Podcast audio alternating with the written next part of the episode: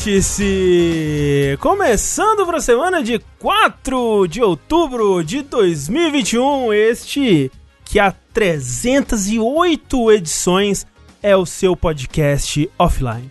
É o seu podcast que sabe que a verdadeira rede social, a única rede social que importa, é aquela do olho no olho, da mão na mão, do abraço apertado, do conversar sentado no meio-fio, esperando a noite chegar. Do lábio no lábio. E outras coisas e outras É coisas verdade, também, na cruzando verdade. espada à meia-noite. Um dia, você e seus amigos sentaram, sentaram para conversar na calçada, foram paradas sem saber que era a última vez. Para, Caralho. para. E, caralho, pesado. Começamos pesado. Foi mesmo, demais. até porque eles morreram, né, no caminho pra casa, eles não sabiam. E agora que a internet está chegando ao fim, né? é, no dia dessa gravação, todos os serviços ficaram offline. Tá todo mundo em polvo rosa. A gente tá offline. A gente tá offline, a gente, a Fingindo gente, que tá online. a gente tá sempre offline. Esse podcast nunca teria nada a ver com a internet, porque a gente abomina essa ideia. É, inclusive, estamos aqui com grandes ativistas, hacktivistas, que estão trabalhando na derrubada, na- no fim dessa rede tão maligna que nos prende e, e nos escraviza a telinhas luminosas. Uou. Na verdade, é esse espelho negro que nada mais é do que o nosso próprio reflexo torto e, e destruído, na verdade. É, estamos aqui com o hacktivista Eduardo Sushi, Eu mesmo. que me disse em privado, em PVT, é, só que o privado da vida real é o cochicho no ouvido, Exatamente. que o próximo site que ele vai derrubar é o Não Entendo, Uhum.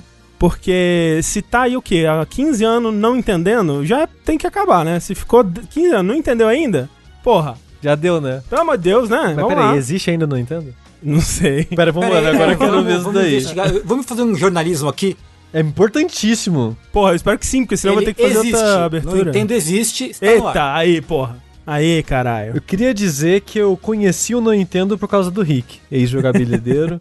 porque por algum motivo tinha uma foto dele no meme lá. e É era porque, é, enfim, é longa história. Mantendo a pegada do assunto, o Rafael Kina, ele também tá afim de destruir sites. Ah, tá afim de limpar a internet da sujeira hétero. Hum. E por causa disso, o Rafael Kina vai destruir o LOL Hehehe. Olha aí. Destruir os meus antigos empregadores, o Leninja também, hahaha. Eu devia ter falado Leninja, né? Lembra? É, o- quando- o Rafa era do Você era do Leninja. Leninja, Rafa? É verdade. Puta. Só na imaginação do sushi. Eu não sei, se- eu, eu acredito. Não. Não, é, faria o que bastante vocês sentido, falarem, eu acredito aqui, entendeu? Exato.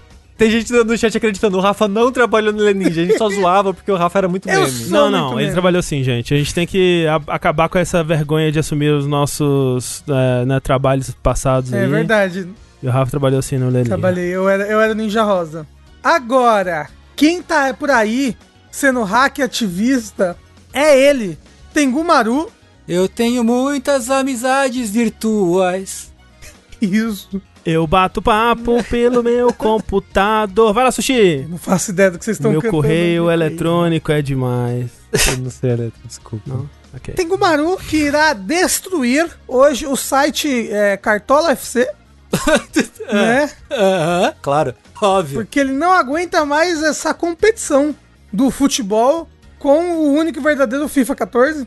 Então ele, está, ele, vai, ele vai tentar destruir a, a instituição. Bola de pé. É isso, corretíssimo, corretíssimo. Inclusive, dentre todos os serviços essenciais aí que caíram, o que não caiu foi quem? Ele, FIFA 14. Que caiu o aviso. Verdade. Olha aí. Olha aí, Olha aí, firme e Tengu forte. fez um tweet maravilhoso sobre isso. Fica legal. Muito bom. E por fim, temos aqui pra fechar nossa roda de destruidores, André Campos, o destruidor, né? Sou eu.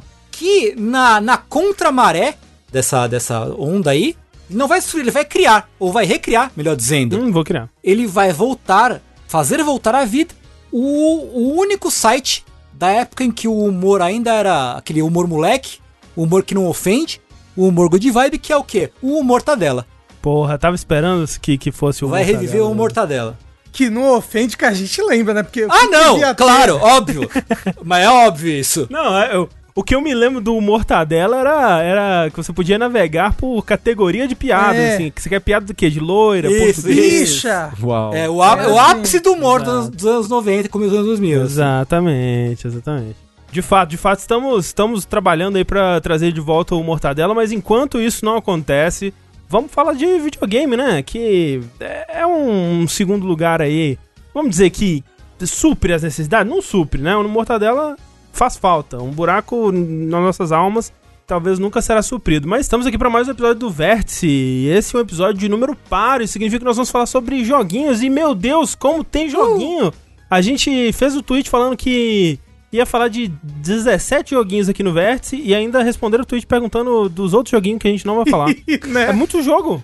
Então a gente vai é, logo aqui para o assunto, né? Mas antes disso, como sempre, a gente tem que dar aqueles recados.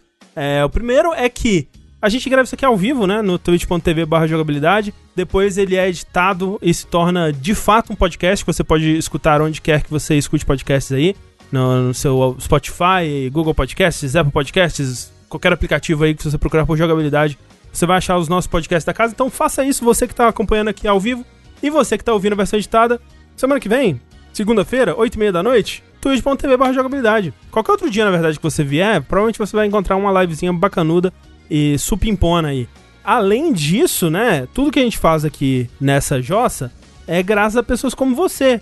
Pessoas que vão lá mês após mês e contribuem com os valores que lhes são possíveis nas nossas campanhas do Patreon, do Padrinho, do PicPay, com o seu sub na Twitch. É bom lembrar que a partir de um real em qualquer uma dessas campanhas você já está fazendo toda a diferença, né? Não temos aqui um mínimo aceitável. Mas se você quiser fazer parte do. Aliás, o mínimo aceitável é um real, né? Existem valores abaixo disso.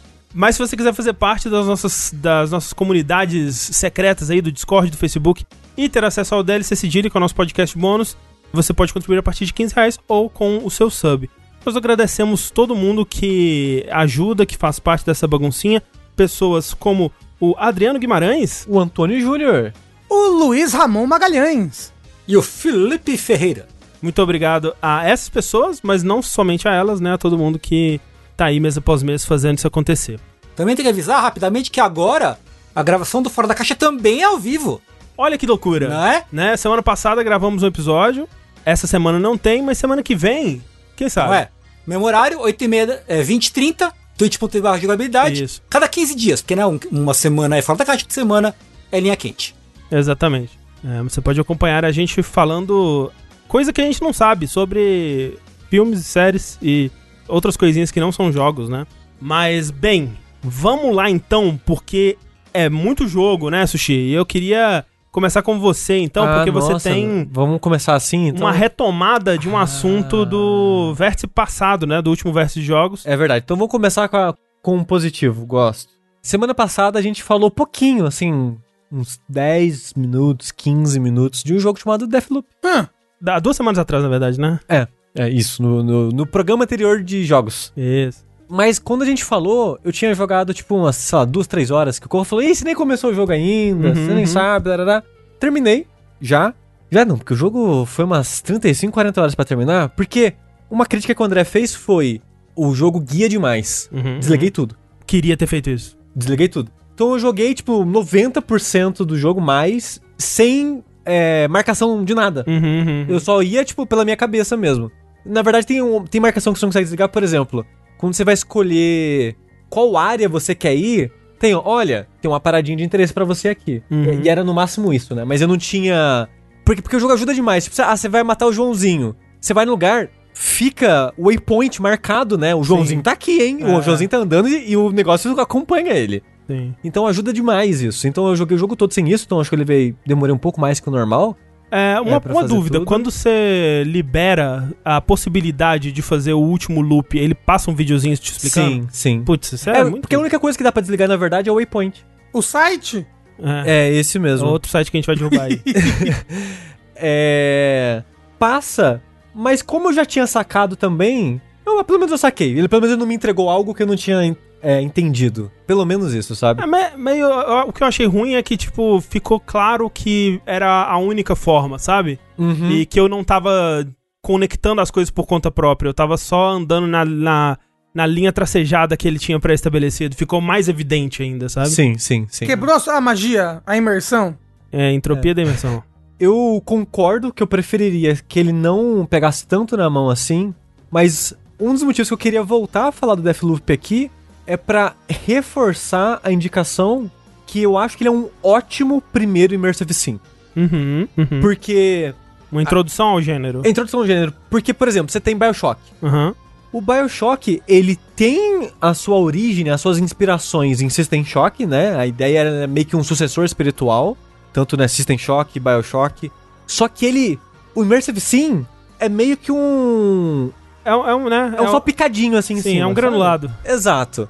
E ele é mais um jogo de ação Sim, sim. com, né, tipo, umas, uma pitadinha aqui ali de Immersive Sim. Ele é um jogo de ação mais sistêmico do que se Um- costumava ter na época. Você- exato, o o exato. Deathloop, você diz? O Não, não, não, Bioshock. Bioshock, Bioshock. Ah, o Bioshock. Ah, tá, entendi. É, é só, é só por comparação, assim. Porque quando o Bioshock saiu, ele era tido como o Immersive Sim com mais ação. Uhum, uhum. Mas olhando em retrospecto hoje em dia, ele é bem pouco. ele é, é bem pouco Immersive Sim. É, normalmente você, você não tem múltiplas possibilidades pra resolver um mesmo problema, né? Não, não- É, o que você tem é a possibilidade de, de poder, né? E aí, É. como que os, os poderes podem interagir com os sistemas de hackear turret. E, e o Big Daddy, ele é dinâmico, ele tá andando pelo cenário. Tipo, esse tipo de liberdade, esse tipo de, de sistemas interagindo que podem criar caos, né? Controlar o NPC e aquela É, coisa usar, toda. tipo, a água pra dar choque, É. o, o óleo pra tacar fogo, usar o cenário contra o inimigo, esse tipo de O coisa. Breath of the Wild é um immersive É, sim. é o Breath of the Wild de sua época. Eu lembro do. Um exemplo de coisa sistêmica é de coisas que o estúdio não necessariamente prevê que você vai fazer. Uhum. Mas você pode porque você enxergou uma possibilidade no cenário. Pra platinar o Bioshock 1 no PS3, era o inferno na Terra, porque eles colocaram uma dificuldade nova Aham, que não aham. tinha no 360, porque saiu um ano depois, né? É. Aí eles, ah, o conteúdo novo pra justificar uma dificuldade nova, foda-se. Essa dificuldade era difícil pra um caralho. Tipo, o Big Daddy dava, tipo, uma piscadela pra você e você já morreu. Então o que que eu fazia? Eu explorava o cenário inteiro, porque era segmentado em fases, mas as fases eram meio que abertas quando você, né, acessava os lugares. Então eu saía pegando objeto, mesa, cadeira, coisas pra meio que tampar a passagem do Big Daddy, pra controlar pra onde ele poderia andar e pegava tudo que podia explodir, tudo que podia causar dano no cenário e colocava num lugar específico pra atrair ele, ou que eu sabia que ele passava lá. Uhum, uhum. E, tipo, usava uma magia de fogo, explodia 15 tanques de gás ao mesmo tempo e ele morria com uma explosão Aí, só. Assim, isso é legal, tipo, que o jogo dê essa possibilidade, né? Não, sim. E, tipo, e era assim, porque se não fizesse Aham. isso, não, não tinha como. É um exemplo da parte imersiva, Sistêmica. sistêmica, do, do Bioshock, por exemplo. Mas você tem que caçar isso nele. Sim, sim. O jogo ele não pede esse tipo de coisa pra você nem nada do tipo. No outro espectro possível tem o Prey, que é um, o, o jogo anterior da Arcane ao Deathloop e ele é extremamente sistêmico. Ele pede muito que você manje de, de controlar o cenário, de usar a, a negócio de, de cola pra criar plataformas, pra explorar o cenário, pra lidar com os monstros que no começo do jogo você é ridiculamente frágil.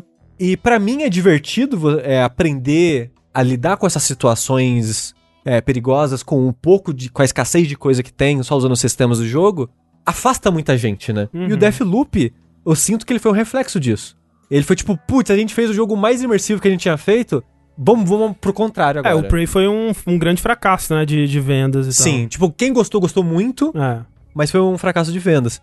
E o Deathloop, eu acho que ele achou meio termo pra mim ótimo, assim. Sim. Eu não vou dizer perfeito, que é difícil uma coisa ser perfeita, mas Só Jesus. é um meio termo muito. É, é um, um- foi, um ter- foi um meio termo muito bom, porque coisas que afastam as pessoas em Immersive Sim: stealth, Uhum. é, dificuldade de pedir que você use os sistemas em vez de ser só uma possibilidade, ser uma necessidade, né? Então, o dificuldade no geral, aqui o jogo é bem de boa. Sim. No geral, o jogo é bem, bem de boa. Então, você não depende do stealth. É tipo o Sekiro. O stealth é uma ferramenta. Você foi visto?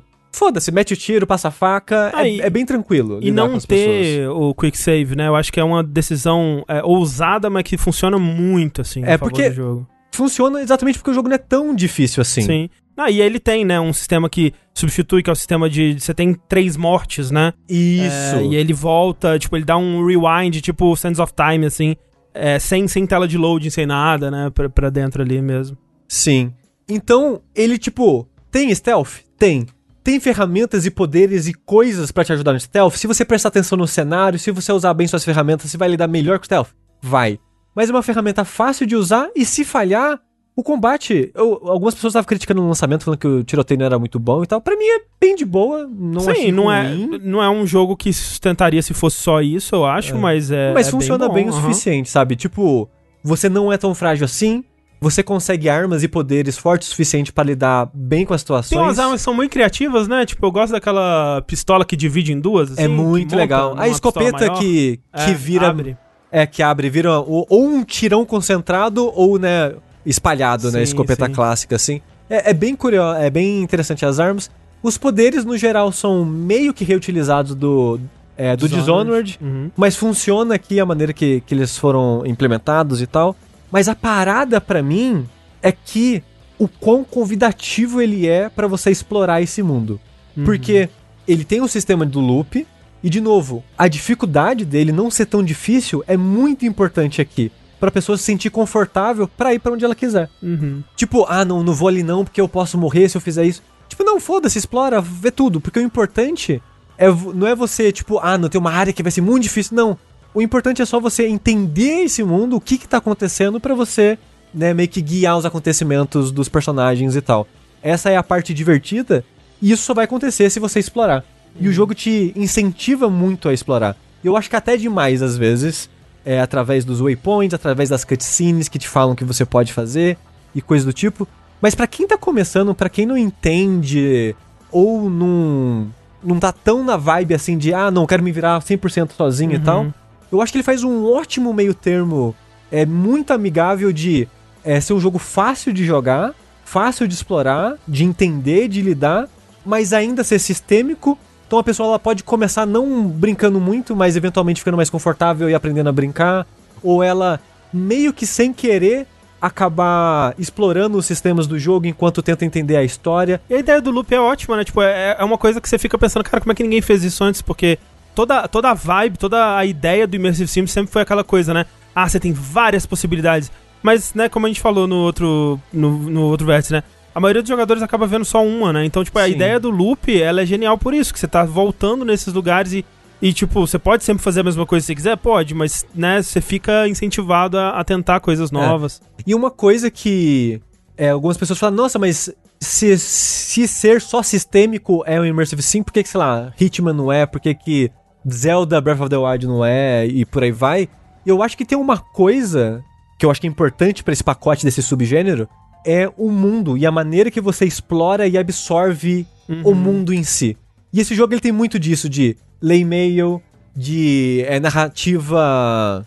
é? Fragmentada, né? É, tipo, através no cenário, de, sabe, o textinho e ouvir os NPCs conversando. A maneira que a história e o universo é expandido é muito particular desse estilo de jogo. E ele faz muito bem. Tanto que eu me decepcionei com o final, porque 90% do jogo ele fez direitinho essa parada de apresentar todas as suas vítimas, o que, que elas fizeram, que lugar é esse, que mundo é esse, por que que, o que, que eles estão fazendo pra ter loop, por que, que eles querem. E você vai achando isso tão. De uma, pra mim, foi uma maneira tão gostosinha de descobrindo essas coisas, de juntando essas peças, esses e-mails, essas informações. E eu tava muito intrigado com o mundo. Tipo, quem são essas pessoas? O que, que tá acontecendo? Quem sou eu? E no geral, foi num ritmo muito gostoso. Chega o final do jogo, é meio que tipo. Foda-se. Ele É. joga um balde assim na sua frente. Dá a impressão que eles tinham 5 minutos pra fazer o final. E o É. final, hein, gente? Ah, é, acho que é isso aí, né? Beleza, falou. É. Então eu acho que não conclui bem a história. É. Fica um monte de furo É pro ainda. 2. Mas o Durante tava muito. Eu tava gostando muito de descobrir é, esse mundo e essas pessoas. Que nem o André falou, tipo, como a ideia do loop influenciou a mente das pessoas pra elas fazerem o que elas estão fazendo. E, tipo, tem, sei lá, Bioshock, por exemplo. O, o jogo já se passa um- no lugar onde deu tudo errado. Uhum, System Shock 1, System Shock 2, se passa onde tudo deu errado. Então por isso que você vê os e-mails e as coisas É um clichê do gênero. é. Exato. Aí ele ainda tem essa vibe meio pós-apocalíptica, entre aspas, porque tá tudo destruído, porque as pessoas estavam meio que no foda-se, porque, ah, loop, foda-se, vamos destruir tudo, vamos tocar Aham. o caos. E as pessoas não ligam de se matar, não ligam de ser agressivas, não ligam de viver no lixo, porque, tipo, elas estão no loop, elas não vão lembrar, elas vão repetir. E meio que faz muito sentido pro tipo de situação que é tão comum nesse gênero também, Sim, sabe? sim. Então, tipo, eu acho que o jogo é muito inteligente em pegar as partes mais importantes pra entender e apresentar esse subgênero, mas ao mesmo tempo sendo amigável e guiando bem a- os jogadores assim. Então eu, eu acho que se você, por algum motivo, tem medo, fica apreensivo ou, sei lá, se sente meio, ah não, vai ser muito difícil, é, não é pra mim, tipo, dá uma chance pro Deathloop. Eu acho que se ele não for, talvez realmente não é pra você esse tipo de jogo. Não, eu- eu acho jogo, que- Mas Eu acho que se Deathloop não vender bem, ou pelo menos razoavelmente bem, eu acho que é isso pro gênero Immersive Sim. É um gênero fadado a nunca vender muito. é, muito e acabou, assim. É. Porque ele é muito o, gostoso de jogar, o momento a momento dele é muito gostoso, que nem eu falei, ah, explorar é, esse mundo e avançar na história, eu tava achando muito divertido. Mas Dishonored é melhor, né, Steve? Não, Dishonored é melhor. De fato, eu acho o Dishonored melhor. Mas como a- um- um- Sim, uma sim, porta sim. de entrada, como... É como uma ideia nova no gênero, né? Uma, Sim, uma, uma tentativa também. de algo novo. Eu, eu aprecio muito isso. Sim, sim. Então, recomendo demais Deathloop. Vocês têm vontade de jogar, Tengu e Rafa? Eu instalei já, eu só não tive Ah, é? tempo de jogar. Semana passada eu quase não joguei nada, né? Porque eu só passei mal a semana toda. Eu tenho vontade, mas eu fico um pouco, um pouco nervoso, assim. Tipo, ah, caralho, é muita opção. E agora É. o que eu faço? Eu fico, fico meio assim, sabe? Então, ó, esse é o que o Sushi tava falando. Eu É. acho que é uma boa, porque ele é bem. Tengu, ele, ele Ele- tem ele- é- duas horas de segurando na sua mão e te dando a comidinha na sua boca, assim, pra você entender É. de- a pouquinho a pouquinho. E, tipo, as armas vêm aos pouquinhos, os poderes vêm aos pouquinhos, e é tudo tão fragmentado na, na sua progressão da história, do jogo, que você é nunca demais, Hum. eu acho, sabe? Você nunca fica sobrecarregado de informação, de possibilidade, de poderes e tal. Entendi.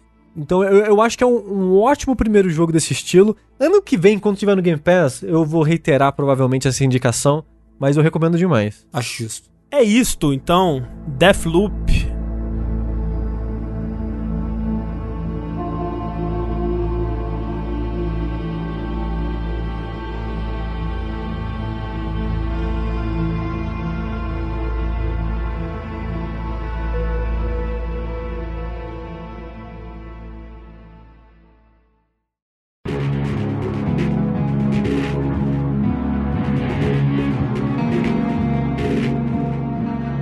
Olha só, vou puxar um jogo aqui agora, porque eu tenho dois pra falar e a gente vai ter dois Metroidvanias nesse podcast, né? E eu quero falar já do primeiro aqui e eu vou tentar ser breve nele, porque é um dos jogos aqui que só eu joguei, que é o Fist Forge in Shadow Torch, que é um Metroidvania é, de um estúdio chinês, que é o T-Games, publicado pelo Bilibili, que é o YouTube da China, né? Tipo um YouTube Twitch da China, é, que é um, um serviço, né? um, um site aí é, gigantesco lá, achei curioso.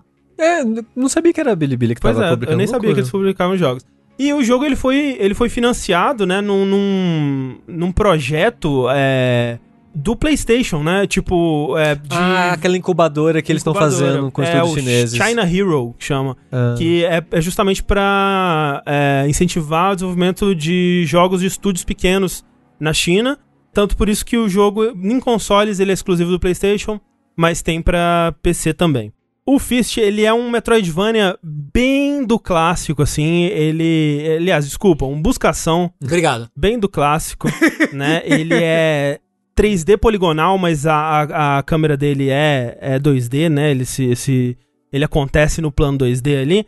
E ele conta a história desse mundo que eles chamam de dieselpunk, né? Que é essa estética... É, é um mundo com, com tecnologia, com carinha de, de anos 50, assim, mas misturado com coisas futurísticas, robôs e tudo mais. É uma estética bem única. Especialmente porque a visão urbana de, de Dieselpunk dele é mais voltada pra, pra estética chinesa, né? Então ele tem muito daquelas propaganda, né? E, e- a estética de, de arquitetura, né? Então bares, tem um- um- uma área da, da cidade, assim, que tem um- um- uma, uma parte noturna da cidade que é bem, bem legal visualmente. E ele conta a história do Rayton, né? Que é esse coelho, né? O jogo ele é, ele é furry, né, gente? Ah, É- é- é animais humanoides. O jogo, então, ele, ele conta a história desse Rayton, né? Que ele é um, um ex-soldado nesse mundo. Teve uma, uma, uma tomada ao poder, um golpe de estado aí que os, os, os cães de aço, né? Os, os, os cachorro-robô tomaram o, o poder e houve uma guerra, né? E, e o, o exército que o Rayton lutava foi é, derrotado, né? E aí o jogo começa algum tempo depois disso, onde ele né, não, não faz mais parte do, do exército. E ele. Né, tá acontecendo um movimento de rebelião ali, um movimento rebelde em volta, mas ele não quer participar. Até que sequestram um amigo dele. E aí ele se vê obrigado a voltar para os campos de batalha. E aí ele pega a, a armadura que ele usava, né, na, na, na época, que era um, um mecha gigante, assim, que ele pilotava, né? Ele foi destruído, mas o braço ainda funciona, né? Então o, ele consegue montar uma armadura para ele que o, o braço gigante dessa, dessa armadura fica pendurado nas costas dele. ele usa esse braço só pra, pra lutar, né? E por isso que chama Fist. E o braço parece uma cenoura, não é? É, então, é porque eventualmente você vai pegando upgrades pro braço e você pega, né, outras formas para Ah. ele. É, uma delas é uma broca, que você pode usar skin laranja, que fica parecendo uma cenoura. Tem um chicote e, e outras coisinhas assim. O jogo, então, ele é bem clássico, né, na, na progressão dele. Então, o que você esperar aí de um buscação, especialmente os, os, buscações Metroidvanias modernos aí, como Hollow Knight. É, esse é um jogo que claramente jogou Hollow Knight, é um jogo que claramente jogou Ori. Ele tem muitas referências a ambos, assim, em habilidades, em design de mundo, em... em- Tem a, a artezinha, né, do... é, inclusive ele faz homenagem a várias das influências dele, né? Tem a- as skins de armas que você pode coletar são pôsteres espalhados pelo mundo e tem várias menções assim a, a coisas que provavelmente são inspirações para os criadores, assim. Então tem desde anime, é, Jojo, Evangelion, é, até jogos como Hollow Knight, Dark Souls, é, Metroid, Mas tudo furry. etc. É, versões furry dos, dos jogos, assim, os posters, é bem legal. É, mas, mas então, ele é, ele é bem tradicional nesse sentido, de, né, progressão, é, pega, né, novas habilidades, pulo duplo, dash no ar, dash que, é, em, todas as direções no ar, essas armas novas, elas vão te possibilitar a abrir portas novas, né, e é até criativo o jeito que eles usam essas armas, porque você pensa, pô, eu peguei uma broca, o que, que a broca vai me possibilitar fazer? Ah, talvez furar, né, cavar a, a terra, mas não, ela, ela, você pode girar as lâminas dela e ela, ela serve como um, um, um guarda-chuva, né, um, um helicóptero que te faz planar no ar, ou então você pode é, fazer vento com ela que gi- abre umas portas que tem um- uns ventiladores, né, umas hélices assim. O, o chicote funciona exatamente como no Ori, aquela habilidade que você se lança, né, através de pontos no, no cenário e consegue acessar novas áreas e tudo mais. E, né, ele teria tudo pra ser mais um Metroidvania, o que, como a gente já estabeleceu aqui, não é algo ruim, porque Metroidvania, é, o buscação é, é a pizza dos videogames e até uma pizza que não é tão boa assim, ainda é muito boa, né? A média é muito assim, Metroidvania é o melhor gênero, né? Assim, não tem competição. É, é simplesmente o, o, o gênero superior dos videogames Até quando tá ruim, tá bom. que até quando tá ruim tá bom. Mas, minha surpresa, qual foi, qual não foi a minha surpresa? Descobrir que esse jogo ele tem um foco e um, um sistema de combate muito bem elaborado, muito bem construído e muito profundo, assim. Ele é, ele é simples é, numa primeira vista, né? E, e ele traz uma acessibilidade que é importante também pra esse gênero. Mas ele tem uma profundidade que, sinceramente, aqui da mesa, eu acho que quem apreciaria bastante esse jogo é o Tengu É mesmo. pelo o, o quanto que o Tengu gosta de, né, de character action, jogos Uhum, como uhum. é, Devil May Cry, até jogos de luta, assim, que é, da- daqui é quem mais, mais curte esse, é, essa interseção aí de, de, é, de jogos, né? E ele tem uma complexidade muito, muito impressionante, assim, na, na- na- no sistema de combate dele, de coisa de você poder trocar entre essas três formas de da arma durante o combo pra gerar né, combos novos. Ele tem, é, inclusive, um, um modo de treino de combo que lembra né, esses, esses modos trials de jogos de luta, que tem aquela lista imensa de, de combo que você tem que seguir pra passar. E o que aquele esse modo revela sobre a profundidade do combate é muito além do que eu achei, até do que eu usei pra valer mesmo durante é, o combate. Então, assim, não é que é um jogo extremamente difícil que vai exigir disso, é, isso de você, mas essa profundidade tá lá. E é um, é um sistema que é muito gostoso combar e é muito simples você combar de, de jogar o personagem no ar, pular, continuar o combo lá, trocar a arma, jogar ele pra frente, usar a habilidade especial que, que cancela golpe. Ele tem um parry que é igual do, do Street Fighter 3, né? Que você aperta na direção do, do ataque que tá vindo e rola o parry ali. Eu nunca consigo fazer isso nos videogames. Eu consegui pro troféu que tem, né? Pra você fazer cinco vezes seguidas e foi isso. Eu, eu nunca arriscava, eu, eu, eu nunca me sentia confiante o suficiente pra, pra fazer no meio do combate. Eu achava muito difícil, mas. Isso tudo tá lá, assim. E, e mesmo que você não é, vá pra essa profundidade toda, a superfície desse combate é muito. É tudo muito bem feito, né? Então todos os golpes eles têm muito peso, os tipos de inimigos são muito variados, chefes excelentes, assim, tem uns chefes, especialmente mais pro final do jogo, que são umas batalhas que. daquelas de deixar nervoso mesmo, de você ter que usar tudo que você tem ali disponível pra você. É, é um jogo que eu achei ele um tanto difícil no final, assim, bem desafiador mesmo, é, na, na parte do combate. E muito gostoso de explorar, sabe? É, é, eu acho que se tem uma, uma crítica pra fazer pra ele, e que é algo que a gente sempre exige também de, do- dos melhores Metroidvanias aqui, é o mapa, né? E o mapa dele acaba deixando um pouco a desejar. Eu ia perguntar exatamente isso pra você, já É. fico triste. Não é, não é que é um mapa ruim, mas é um mapa com muito básico, sabe? Ele não tem funcionalidade de você marcar, ele não faz coisas que hoje em dia já são esperadas, né? Por exemplo, ah, eu visitei esse lugar aqui e eu não consegui avançar aqui. Eu lembro que eu não consegui avançar porque o mapa me mostra que esse corredor continua e por algum motivo ele não tá continuando. Então, alguma coisa me impediu, mas o que o mapa não me fala. Não, não tem um ícone mostrando aqui é uma parede de eletricidade. Ai, mas você sabe que, é... eu prefiro não? Eu gosto, quando- eu, eu gosto quando eu boto as coisas, sabe? Tipo então, Hollow que, fosse isso, que fosse isso. É. É, é, então, eu prefiro que não bote. Tipo, por exemplo, o Guacamele. Uhum. É. Eu já não gosto. Porque deixa de ser um jogo de exploração pra mim e vira um checklist. Sabe? De, ah, cadê as cores que eu tenho que ir mesmo? E eu prefiro que eu ir marcando pra dar aquela sensação que eu estou navegando prefiro. naquele lugar e Eu- tal. Eu prefiro marcar também, mas, tipo, por exemplo, eu, eu gosto no, no Metroid, por exemplo, que ele me mostre.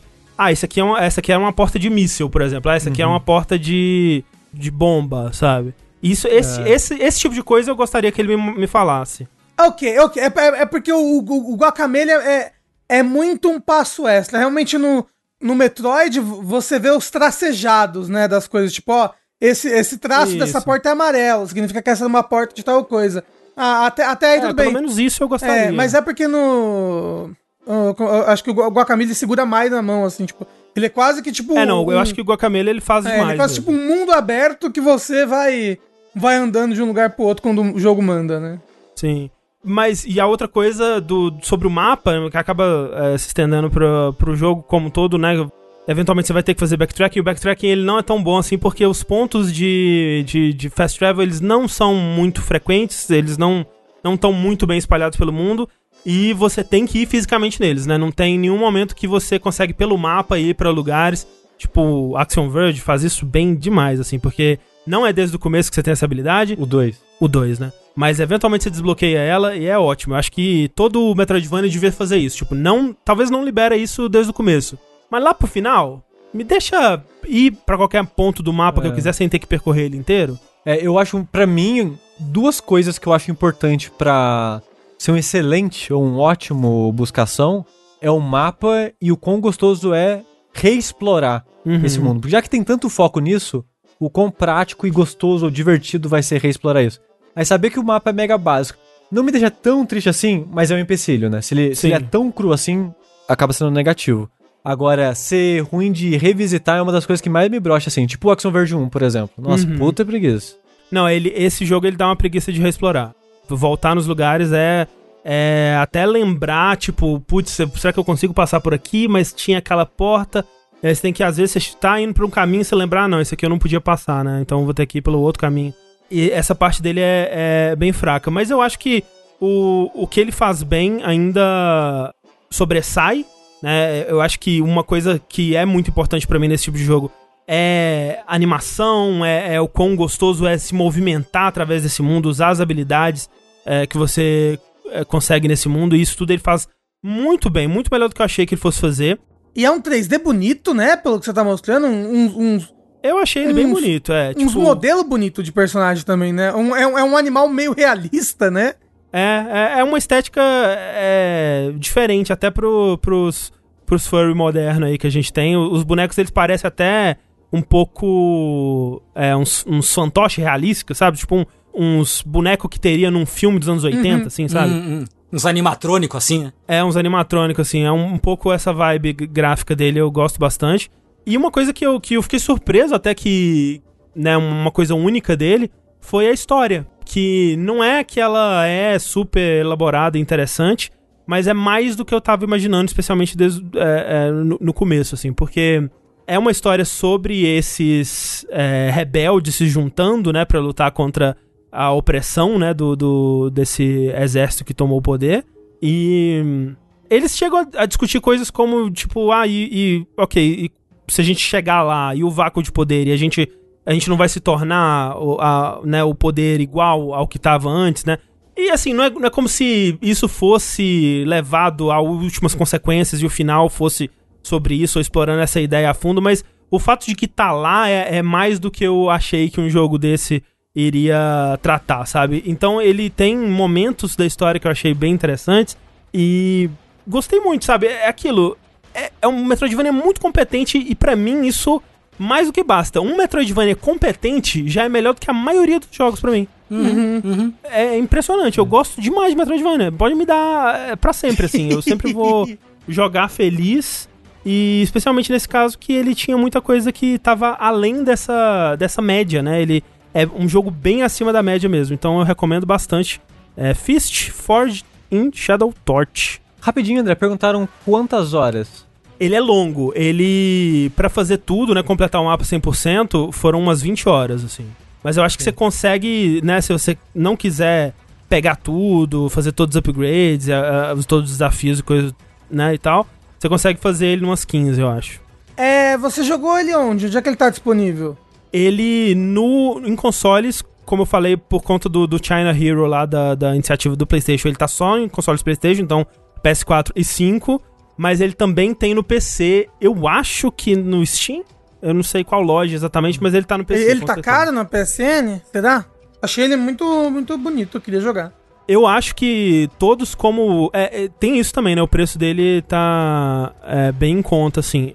Eu acho que como apreciadores do, do gênero Metroidvania aqui, né, que, que somos todos, do gênero buscação aqui, Uhum. é, eu acho que todo mundo devia jogar. Acho que vocês iam gostar bastante. É, apesar desses, desses né, percalços aí que eu Ah, mas todo jogo tem percalços. Ó, ele, ele é, ele é 80, 81 reais no, no Steam. No Steam, é. Que eu acho que é um preço bem justo pro valor de produção, pro conteúdo que ele entrega, a qualidade desse conteúdo, eu acho que tá bem conta. Não é um Hollow Knight, É. né, E em o- questão de preço. O preço internacional dele é 30 dólares. É, eu acho que eu acho que tá condizente com o que ele entrega. Mas é que Hollow Knight a gente sempre fala, é um ponto fora da curva, não tem como... Sim, não, não, não é justo comparar com as coisas comparar com nada com. Hollow Knight. Sim.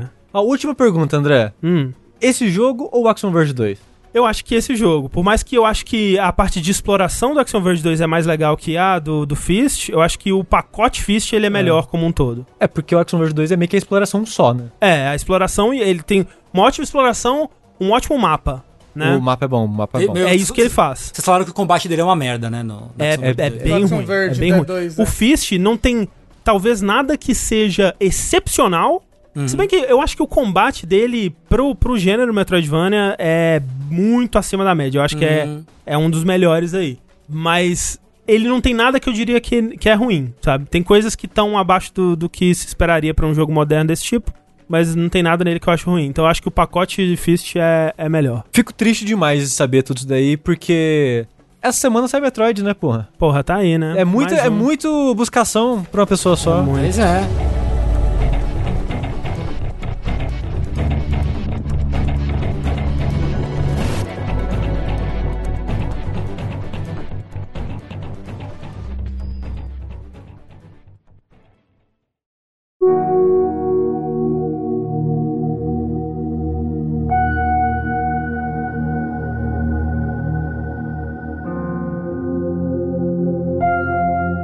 André disse que a gente ia falar de dois buscações essa semana.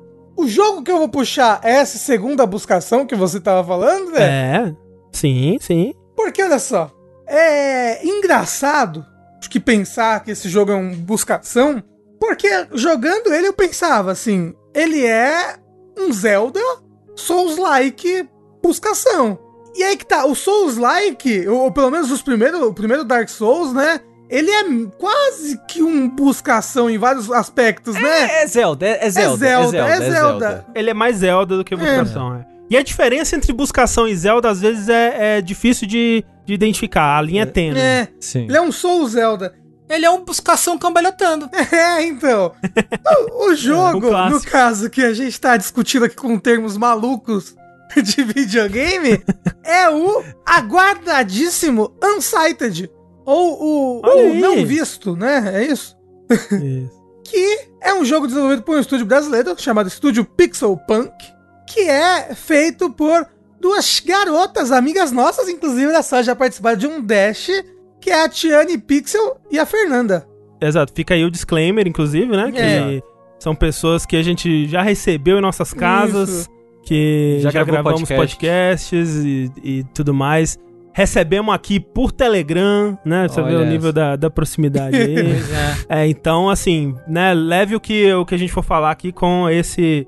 Essa informação em essa mente. informação é. em mente, exato. Mas, eu acho que mesmo se não fossem pessoas que eu conhecesse ou qualquer coisa assim, era um jogo que ia me atrair de cara por ser isso, sabe? Ah, é um Souls-like Zelda buscação. Ok, aqui você tá Uhum. falando tudo coisas que eu gosto, né? e, e, e o Unsighted é isso. Ele é um jogo pixel art com uma perspectiva vista é, estilo Zelda, né? Vista de cima. Uhum. Só que ele tem dungeons. Ele tem itens que você pega nas dungeons e que te ajuda a progredir nas dungeons e vencer os bosses das dungeons. Só que o mapa do mundo de fora e até mesmo os mapas das próprias dungeons, eles são todos interconectados, né? E divididos em camadas e pegar um poder aqui te ajuda a explorar um outro lugar lá e voltar pra cá e ir pra lá, o que é o que a gente chama do Metroidvania, né? É o buscação. Eu acho interessante isso do mapa, né? Que o mapa ele tem três camadas, uma que é o chão, outra que é o acima do chão e outra que é o abaixo do chão, né? Isso. É. E todas essas três, elas estão conectadas entre si. Tipo, é, é muito interessante, né? Como que os três pedaços, É. eles to- todos eles têm conexões e pontos onde você pode subir ou descer de um pro outro. né? Eu queria já começar parabenizando pelo mapa, porque Sério? é um bom mapa. Eu não gostei do mapa. A única coisa que eu não gostei Sério? foi do mapa, é. Porque eu acho que é muito difícil, e é uma coisa que me frustra em muitos jogos, principalmente 2D, mapa com muito nível Sim. vira uma bagunça pra É. mim. E esse jogo, é, para mim, eu achei fácil de navegar. Fácil o suficiente, assim. É, o, o, o fato de que ele tem esses três níveis bem definidos me ajuda a navegar também, porque se tivesse mais layers, eu ia ficar um pouco confuso. Sim. E, e eu sim. gosto também que, assim como é o Action Verge 2 que faz isso, que você consegue ver o pixel, a pixel art do... Sim. É, né? O Action Verge É. 2 faz isso. Você consegue, no mapa mesmo, você consegue ver a pixel art do lugar ali, uma versão simplificada.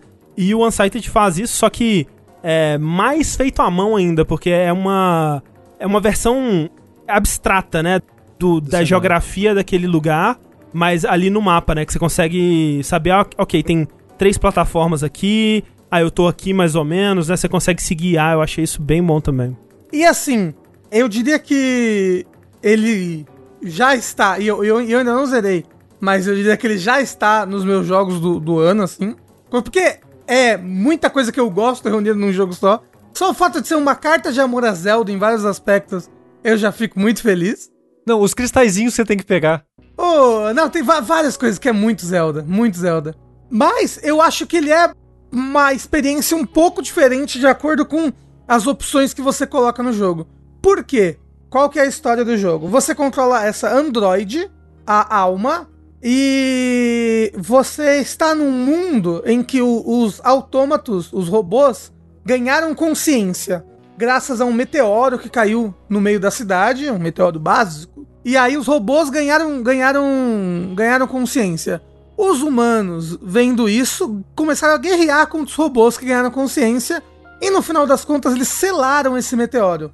O que significa que os robôs, ao ficarem separados do, do, do meteoro, alguns robôs começaram a perder a consciência que tinham ganhado anteriormente e se tornaram unsighted, que são como se fossem hollows do.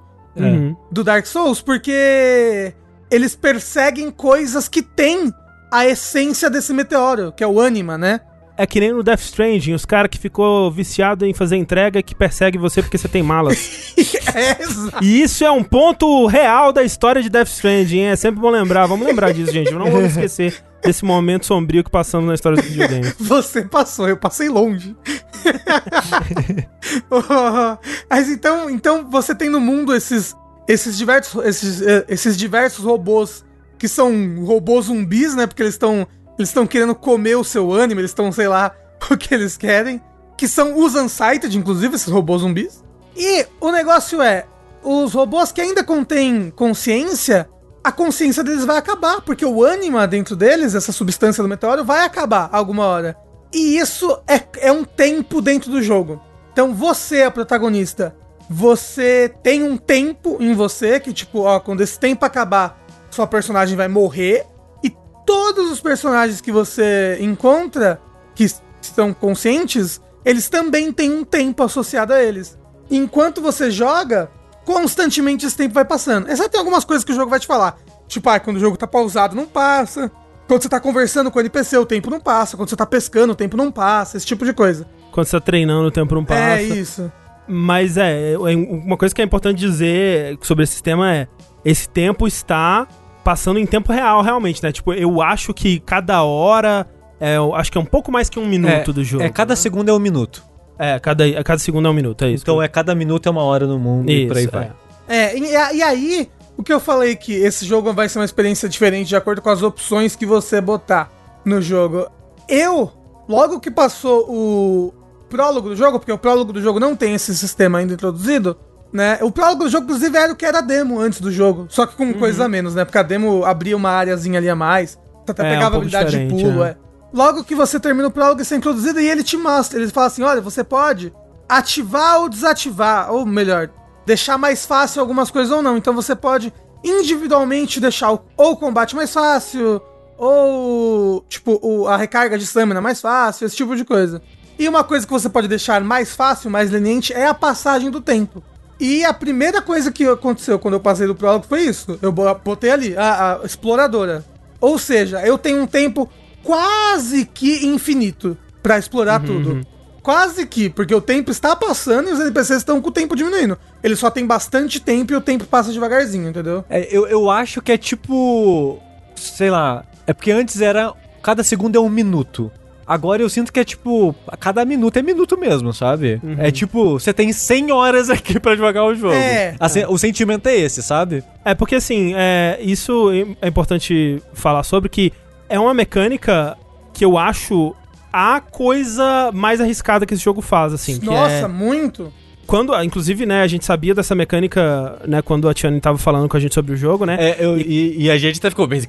Quando ela falou, a gente, nossa, sério? Você tem certeza que isso é uma boa ideia? Porque parece, parece contra-intuitivo até ao gênero, né? Que é um gênero sobre explorar, sobre ver cada cantinho, sobre descobrir os segredos e no seu próprio ritmo e tal. A gente, nossa, né? Que, né? Boa sorte com isso daí, vamos lá, né? E tal. E é importante dizer que essa mecânica, ela é parte importante da história e por isso que não tem como tirar ela completamente, porque senão a história perderia parte, né, do, do, do, do argumento dela e tal. Mas tem como, como o Rafa falou, você não lidar com esse sistema.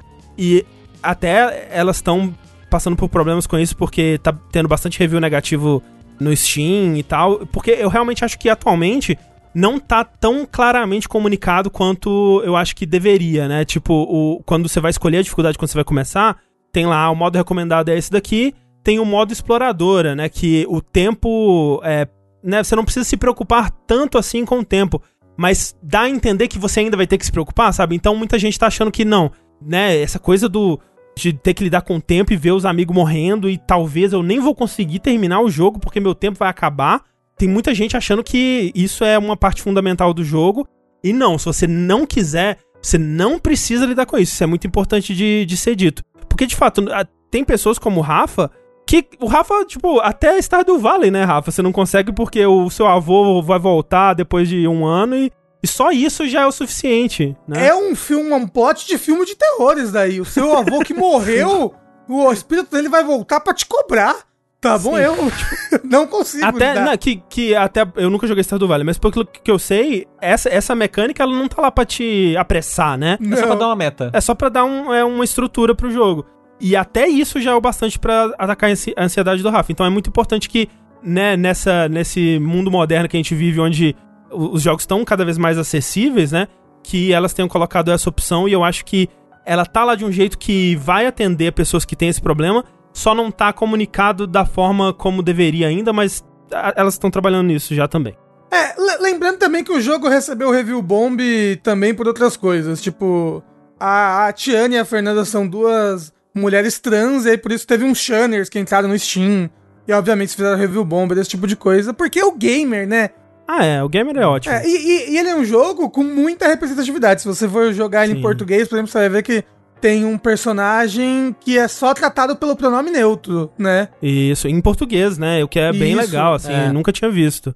Deixa eu perguntar, dá pra você então não conseguir terminar o jogo? Se, se alguns Dá, personagens... teoricamente dá. Dá, É. mas eu, eu, eu posso falar minha relação com o tempo nesse jogo? Por favor, que eu acho que É. talvez seja parecido com a minha. E eu acho que é um aspecto que me surpreendeu muito como foi feito, porque antes de jogar o jogo, eu tava esperando ele sair no Game Pass pra jogar em console, né? A gente recebeu a versão de PC e eu prefiro né, jogar em console, então eu tava esperando.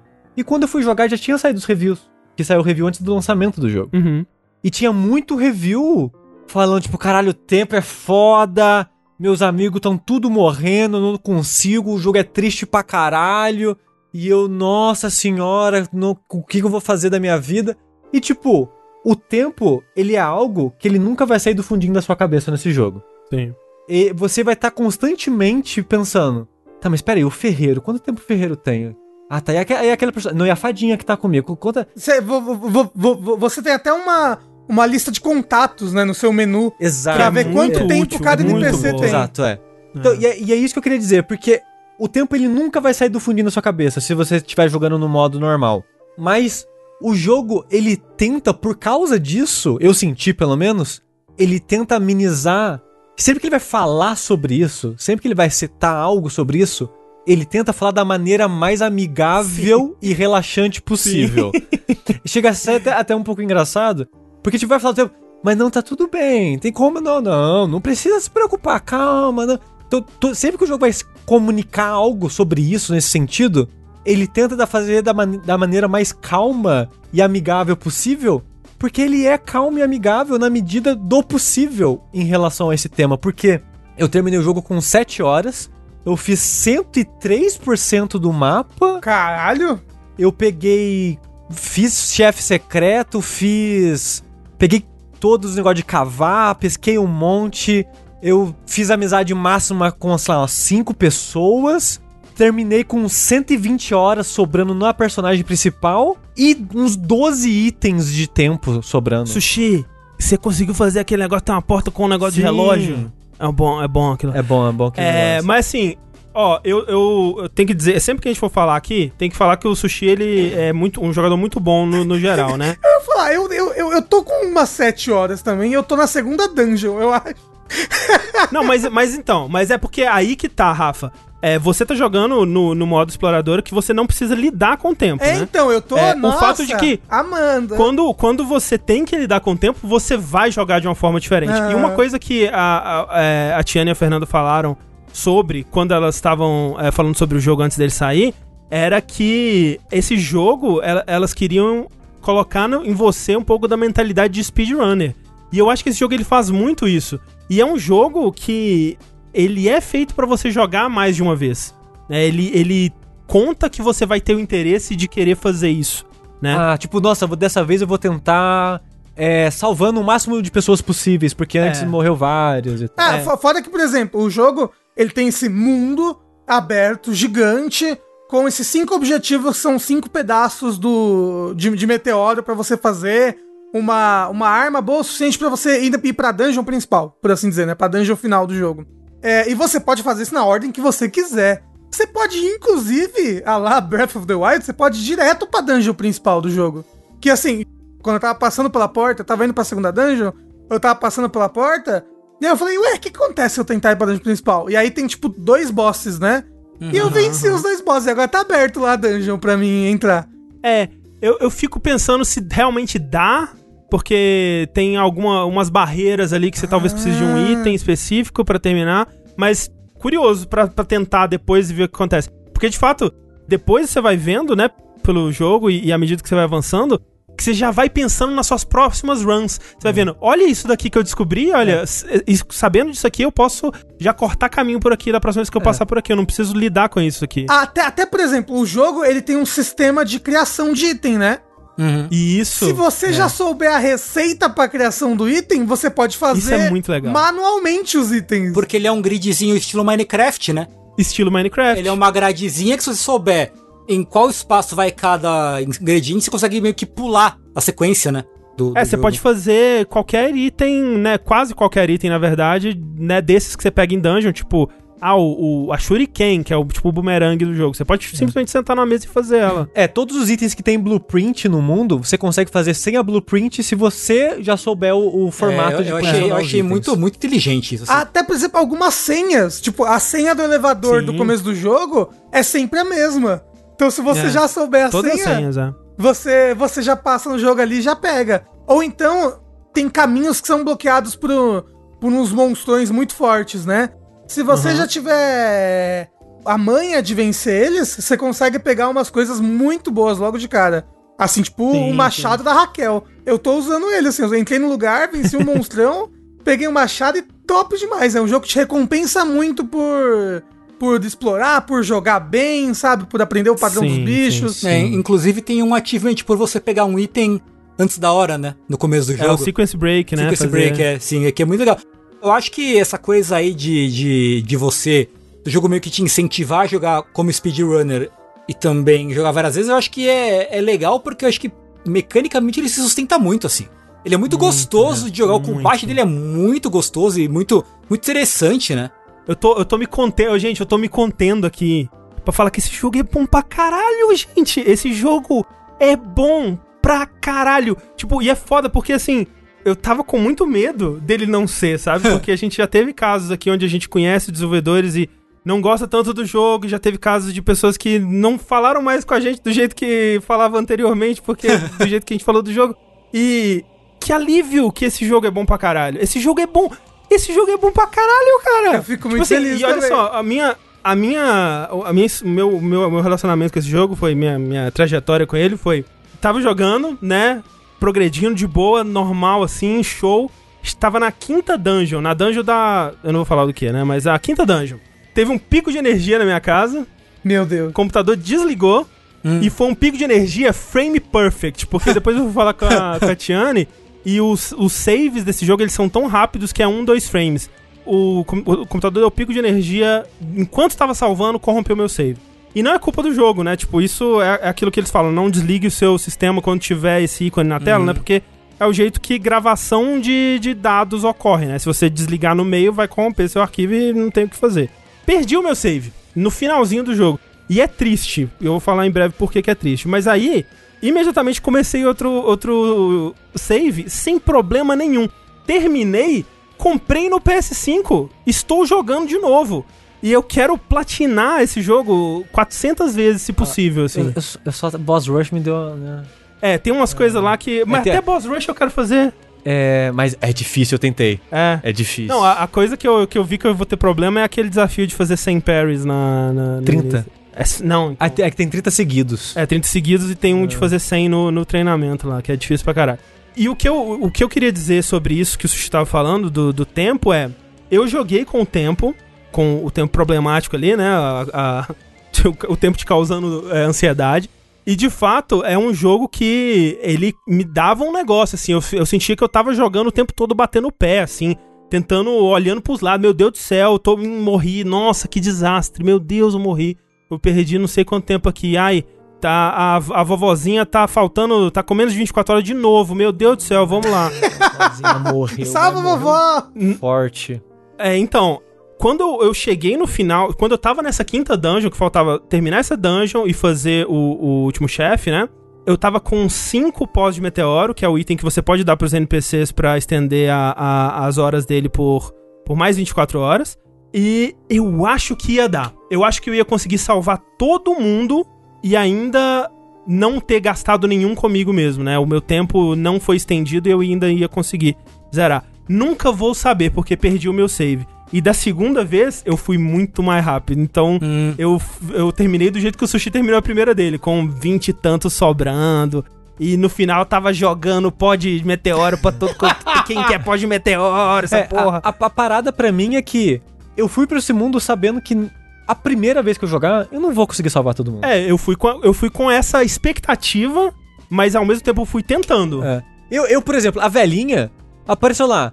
A velhinha tem 24 horas de vida. Tchau e benção.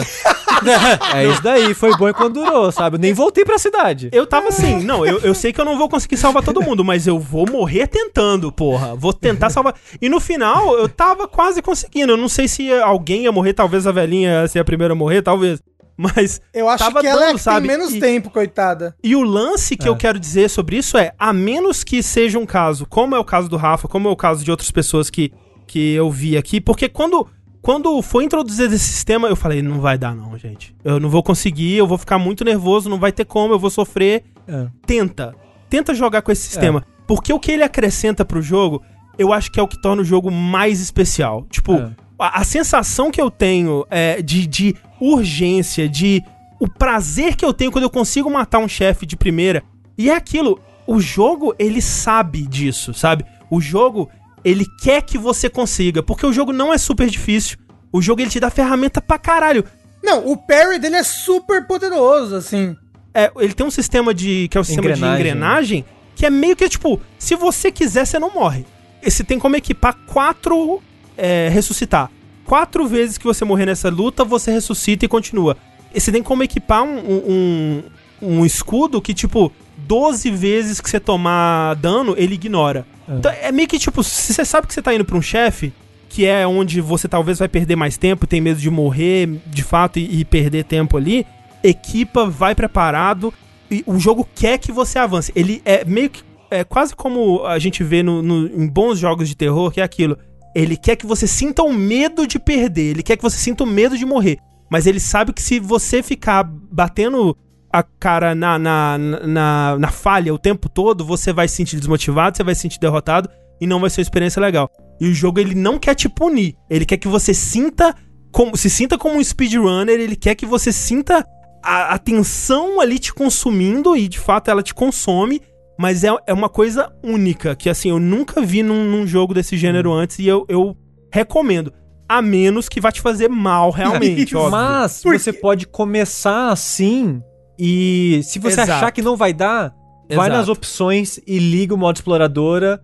O modo exploradora ele é meio que um modo Acessibilidade. falou de acessibilidade, exato, exato. exato. Aí se você tá, você só não quer o tempo, você vai lá e coloca pra facilitar o tempo. E a impressão que eu tenho é que é retroativo a mudança do tempo, porque quando eu zerei e fui reexplorar, não no Game Plus, mas depois que você termina, você pode meio que dar um load antes do último Sim, chefe Sim, sim, sim. pra explorar o mundo de novo. Aham, aham. E eu vi que faltou, sei lá, uns 15 baús, 10 baús. Eu falei, Caralho, onde que tá esses baús? Eu fiz tudo do mapa, cadê esses baús? Aham. Aí pra andar à toa, eu ativei o modo exploradora e também pra ver como é que era. E um monte de gente que tava morta tava, tava vivo de é, novo. eles voltam, é. Sim. É, então é meio que retroativo. Então se você achou que tava muito ruim, tipo, ó, putz, vou ter um final ruim, que muita gente morreu, sei lá, qualquer coisa do, do tipo. Ou, ou, ou, ou- ou então, tipo, caralho, eu tô muito triste porque não consegui salvar um NPC, ele morreu. Ativa. E assim, ó, eu, eu, eu, eu tô jogando no modo exploradora sem essa, essa pressão aí do tempo, mas, como eu falei, ele, ele ainda é um jogo que ele, ele, ele, tem, um, ele é, tem um combate muito bom, uma exploração, e é um combate super simples, né? Entre aspas, né? Porque é, ele é um combate você ataca e dá parry, ataca, dá parry, dá crítica. É um combate de reação, né? Isso. É, desde o Batman, meu tipo de combate favorito dos joguinhos. Sekiro, um beijo. É, a Elisa tá no chat e a Elisa tá no, nos créditos. É eu vi, verdade. caralho, a Elisa tá nos créditos. É verdade. Mas uma, uma coisa que eu, que, eu, que eu tô gostando muito dele é a exploração, sabe? Tipo, o, o- a movimentação da personagem. Ela corre, pula, segura na parede, dá um. Dá, tem, momentos assim que eu, e é que tudo tão rápido, né? Então, que é- mesmo que você utilize stamina pra fazer as coisas, eu fico pensando que se você pega esse mesmo jogo, você tira a stamina, dá pra fazer um jogo de parkour super legal. Tem vários momentos que eu saio correndo aí, pulo na parede, aí vou lá, pulo no outro, aí bato no negócio, aí jogo. Tipo, é muito gostoso de se movimentar, é muito gostoso de fazer tudo dentro do jogo. Eu posso dar uma dica da stamina ou não posso, André? É, porque tem um sistema de chips, né? Não, Não não. é isso, não? Ah, tá. Não é, é melhor não, eu sei o que, que você vai falar. ok, ok. Mas uma coisa que é interessante de falar, é o jogo, ele tem, que nem a gente tava falando de coisas que você vai descobrindo enquanto você joga e você pode aplicar pra futuras runs, isso não se aplica só ao level design ou habilidades, se aplica a coisas que o jogo não te fala que você pode fazer desde o início. Tipo, Perry. Tipo, ah, o Parry ele te dá tutorial, né? Ah, eu, eu descobri o Perry só quando eu cheguei na vila. É, é que no é, é que, é que na introdução do jogo ele realmente não ensina, Não- ele ensina não- só é, na É, vila. aliás, sim, sim. aliás, é interessante porque eu não desbloqueei o computador da vila de teleporte. Ah, Eu, eu saí e fui, fui explorar. Fui, fui pra dungeon direto. Eu não entrei na Aham. academia, não falei com os NPC, eu não ativei o computador. Aí quando eu morri, eu falei, ué. Aí, tipo, eu peguei o teleporte. Falei, cadê, cadê a vila? Eu, eu não. Hã? Eu deveria poder voltar pra vila. é, que nem, é que é que nem Bonfire, né? Você tem que pelo menos passar Sim, perto ali sim, e sim, sim, interagir pra É. marcar no seu mapa, né? Jogando Unsighted eu me sinto num programa de TV tipo gincana, tipo passo-repassa, tipo supermarket, assim, sabe? Aham. Porque assim, eu chego num lugar, ok, eu preciso descobrir como é que eu passo daqui. Aí tá essa coisa, É não sei o que, pula, não sei o que, volta, não sei o que. Ih, cara, não deu, vou pra outro lugar. Aí eu vou correndo pra outro lugar, ok, eu vou tentar aqui, aí eu paro, entendeu? E, e eu não sou bom em descobrir essas coisas. Então eu fico um pouco desesperado às vezes. Mas o. Eu fico, é. O combate é bem excelente, assim. É, me surpreende, sim.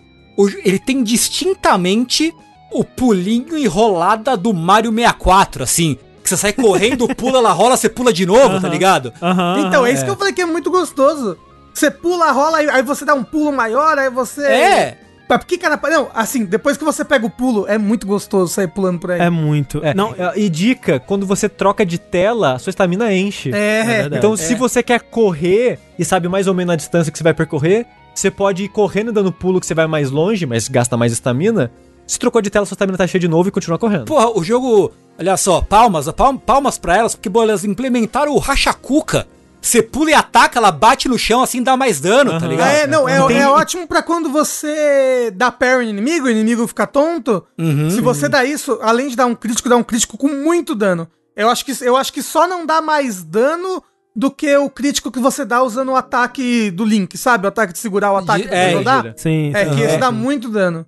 E tem Gu, Ah, tem chip depois que aumenta o dano do, do ataque no ar ainda. tô ligado, tô ligado. E, e- e eu Não, acho os que. chips são muito legais, tipo, ele- eles. eles São acessórios, né, que te dão é, bônus. Você equipa eles, tipo, os charmes de um Hollow Knight da vida aí. Uhum. é, e que mexem na- nas porcentagens do.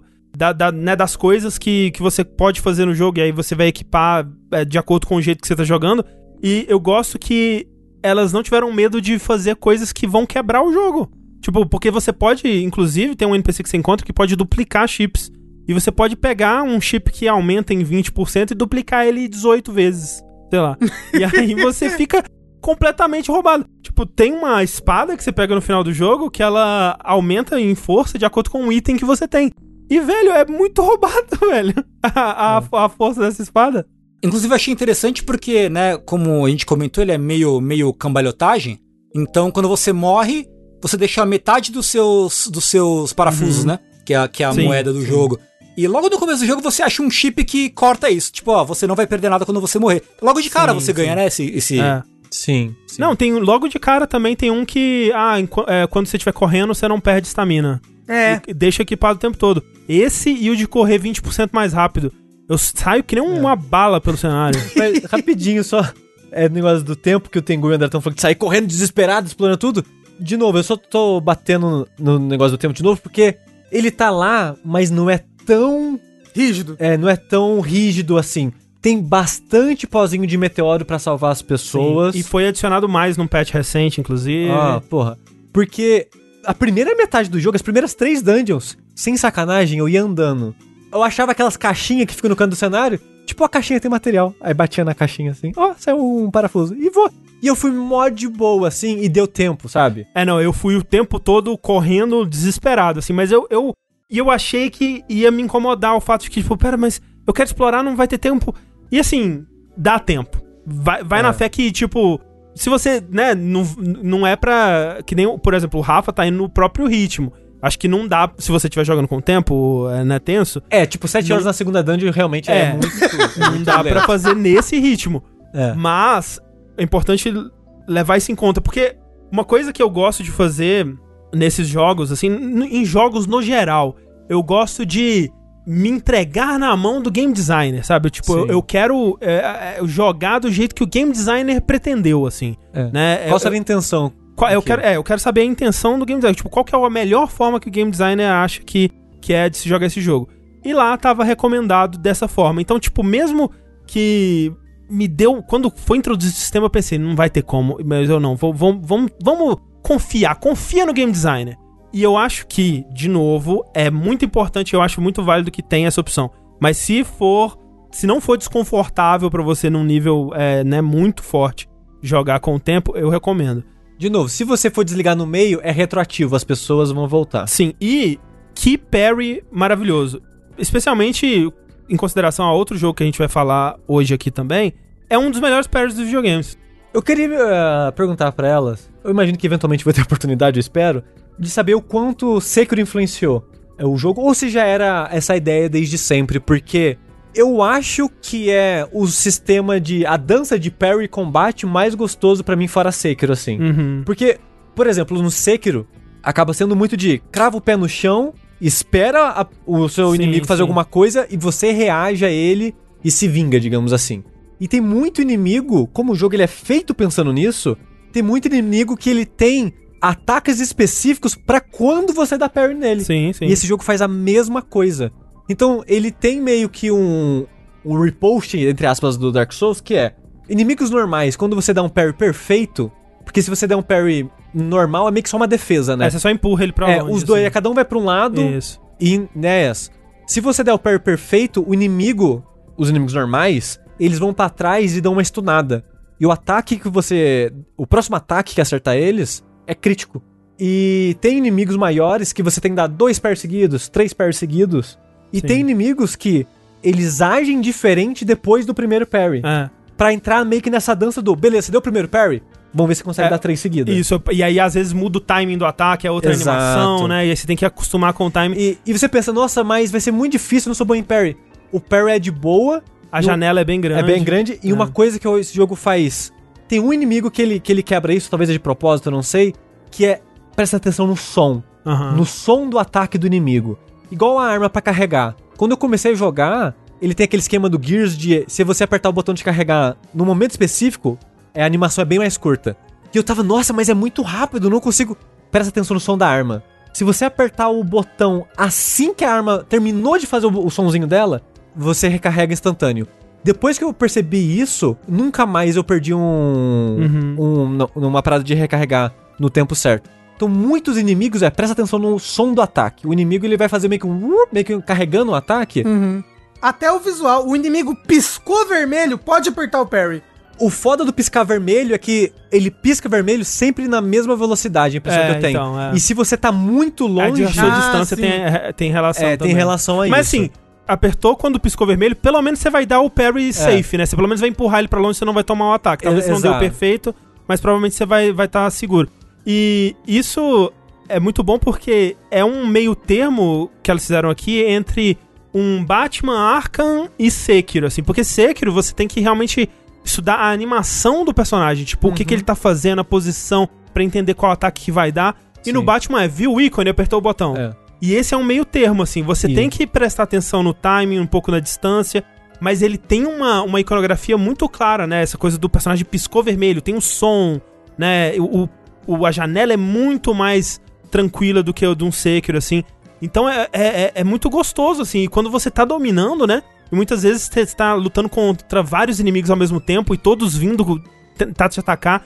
E você tá dando parry em todos, assim.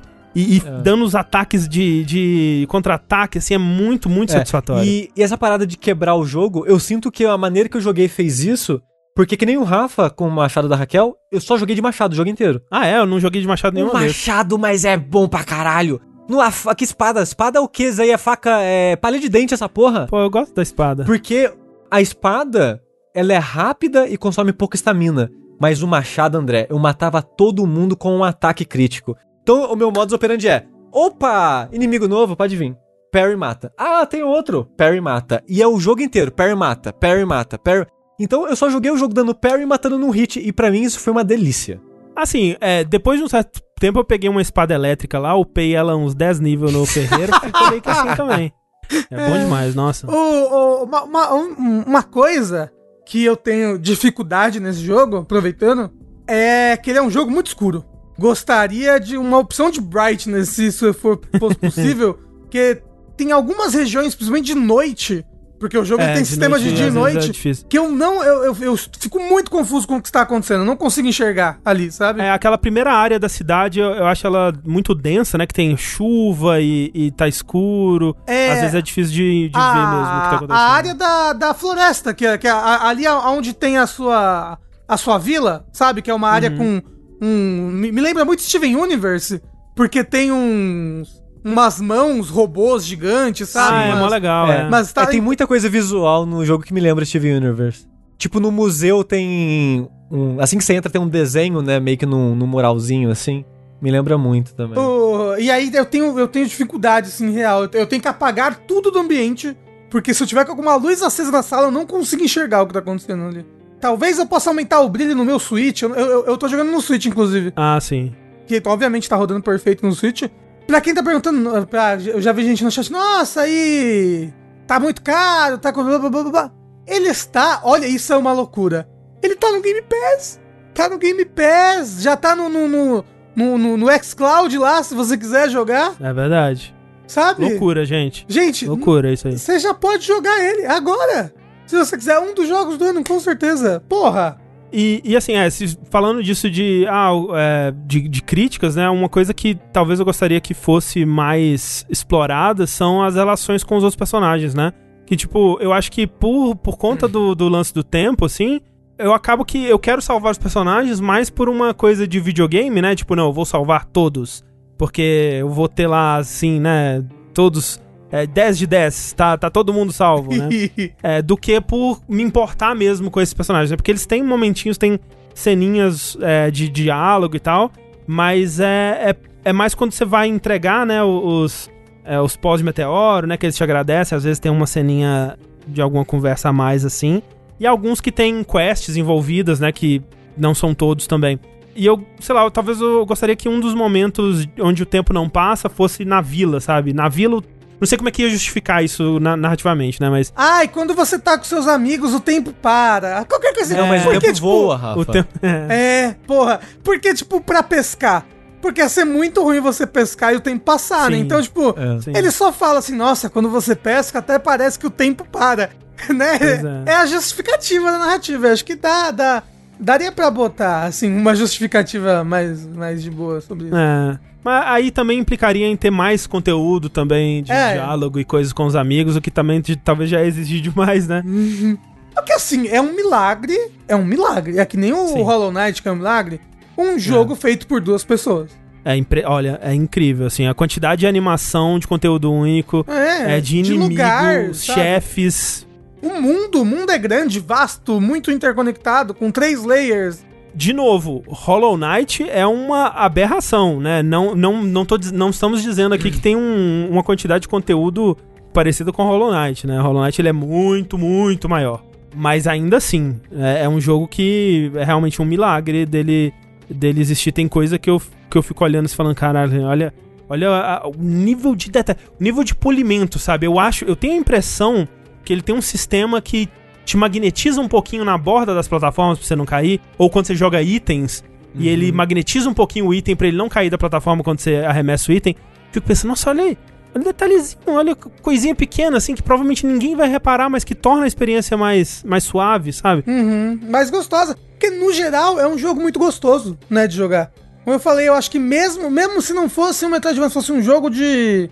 É, obviamente ele teria que ter outras mecânicas, mas fosse um jogo de parkour visto de cima, eu já acho que o- só o fato de que é tão gostoso correr e pular, dá- dava pra isso ser a base de um outro jogo, sabe? De tão, é, polido que são as mecânicas do jogo. É muito, muito polido mesmo. A morte dos NPCs afeta a gameplay história? Depende do NPC. Tem Isso. NPC que é vendedor, tem NPC que dá upgrade na sua arma, é o ferreiro. Tem vendedor. Tem. É, é mais nesse sentido de.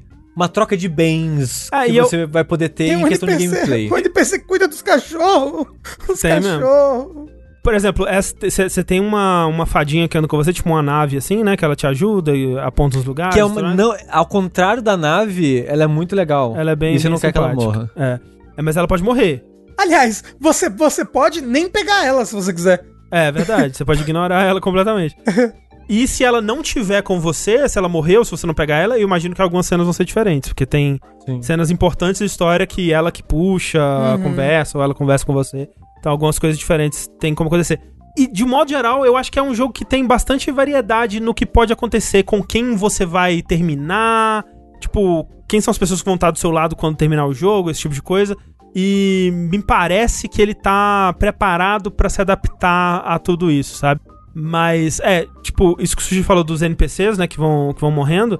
É, uma coisa que ele faz é que quase todos os NPCs, eles têm na lojinha deles, dentro de uma caixinha de vidro, assim, um projeto que eles estão trabalhando, né? Que eles falam assim, ah, eu tô trabalhando nessa engrenagem super legal, eu tô trabalhando nesse chip muito foda, eu tô trabalhando nessa arma, nessa espada, não sei o que lá. Putz, gostaria de ter tempo para terminar, não é mesmo? Wink, wink, ah, ah, ah. E tipo, se você deixar esse, esse personagem vivo por bastante tempo, né? Se você der o, o- as pedras de meteoro, meio que você conclui a quest dele, né? E aí ele te entrega esse item especial. Assim que, que ele te incentiva e que, né, você acaba priorizando, né, o que, que você vai querer, né? Tem, tipo, tem uma personagem que se você der três pedras de meteoro pra ela, ela te dá uma seringa extra, né? Que é o item de cura do jogo, né? Coisas assim. É, então, você pode, por exemplo, falar assim: porra, foda-se os NPCs, vou trancar todos esses, esses pós de meteoro que poderiam dar 24 horas de vida pro NPC, vou trocar tudo por, por seringa pra mim, que é mais Estus Flask, Você né? pode. É. Entendeu? Você pode priorizar isso, por exemplo. É, dica, speedrun strats, descobri sem querer. É porque eu tava preso numa dungeon e não consegui voltar a tempo de salvar uma pessoa. E o item da caixinha, quando ela morre, você pode pegar. Meu Deus! Ah, se ela terminou o item, né? Se ela não terminou o item. Ah, Mas é, tava lá. A, a, a pessoa, o personagem morreu e eu, de curiosidade, tipo, e agora? O que acontece com esse item? Ah, eu peguei. É porque tem uns itens que estão prontos já e a pessoa não te deixa pegar. Tipo a, aquela pistola da, da, da doutora, Sim, da, sim. da Zeverina, Seferina, Ze- Zef. É, é- o item tá pronto lá. Agora tem um item que o NPC tá construindo. Será que esse daí também? É, tem que ver isso aí. Eu, eu só queria, eu que- queria é, dar tempo suficiente pro NPC do cachorro, porque tudo que ele quer é um braço pra fazer carinho nos cachorros. um coitado, um coitado. Porque ele E- tem e- perna de aranha, né? É. Ele tá construindo, na, na mesinha tá o bracinho lá, em construção. Sim. Aliás, vocês é, me, me explica o que, que, eu, o que, que eu faço com os cachorros? Eles andam com você e te ajudam, é isso. Eu tenho medo de deixar eles andando comigo. Não, não Eles não tá de morrem, boa. eles não morrem, não tem vida, não tem... Cachorro é imortal. E se atacarem os cachorros? Não acontece, eles não atacam. Não, não atacam. Eles, só eles atacam os inimigos. Ah, então tá bom. São uns cachorros muito bonitinhos, você pode petar o cachorro, tá? Sim, tem quatro cachorrinhos. Bons, bons cachorros. Acho que é isso, né? Unsighted. Bom jogo. Eu tô mu- muito... E a trilha é boa. Ah, é, boa. porra! É, É bom, é bom falar, né? Trilha e- dinâmica. E- exatamente, é o ponto que eu ia trazer. Trilha dinâmica tem um lugar, por exemplo, que você liga e desliga a lava. Uhum. A música muda. É, não, aquele, aquela dungeon da luz, quando tá, a luz tá apagada é uma trilha, quando tá acesa, entra uma nova camada dinamicamente, né, por cima. Quando começa o combate, entra no- novos instrumentos em cima. De novo, aqui ele tá falando o som dos inimigos pra você de- identificar momento de parry, som na arma pra você identificar momento de- do fast reload. Então, tipo, design de som excelente. Fico curioso se o som do menu era inspirado no Parasite Eve, porque é muito igual ao som do Parasite Eve. E eu fico me perguntando se foi de Talvez. propósito que a Fernanda fez isso. E tem a música. Qual que é a música? A dos bo a, a É da- música do eu primeiro eu boss. acho que é da primeira dungeon, da mina. Eu acho que é Que da é mina. meio, meio sambinha assim. Não, não é essa Não? então não. Algum, eu esqueci, não Meio lembro agora. nova. Tem uma que me lembra muito a música da delegacia do Parasite Eve. Ah, É tipo, é muito o sonzinho de sintetizador dos anos 90, assim, não sei. É, não, as músicas estão muito boas. A pixel art também, inclusive, muito bonita. Eu sei que tem alguns chefes que é- foi o Glauber que fez, o Glauber Kotaki. hum, eu acho que eu sei qual, quais é, até. É, é. É. É, Eu sei, eu acho que eu sei um. Eu acho que eu sei um, porque é muita cara do Glauber mesmo. É isso, Unsighted tá pra todas as plataformas, tá no, no, no Game Pass, né? Uhum. É, eu. Gente, é, né, tudo que eu digo, tu disse aqui sobre como jogar, sigam a. Né, o que vocês quiserem aí, mas é, o importante eu acho que é, é jogar, porque é um puta jogo legal. E brasileiro, que loucura! Que loucura! Brasileiro, né? Nem sabia que tinha jogo no Brasil. que não fosse futebol. Pois é. Unsighted.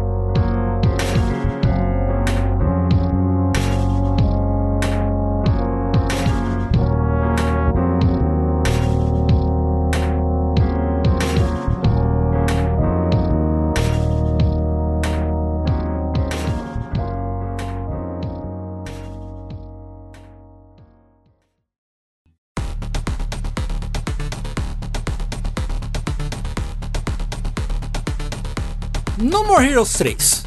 Acabou, acabou os heróis três vezes. Acabou três vezes. Foi, acabou tanto que acabou três vezes. Eu fiquei muito tempo pensando por onde eu ia começar a falar sobre esse jogo. Por quê? Porque ele é um jogo que, que é muito, muito importante pra mim. Eu tenho uma. gosta- já gostei mais, mas eu gosto muito do, do Suda.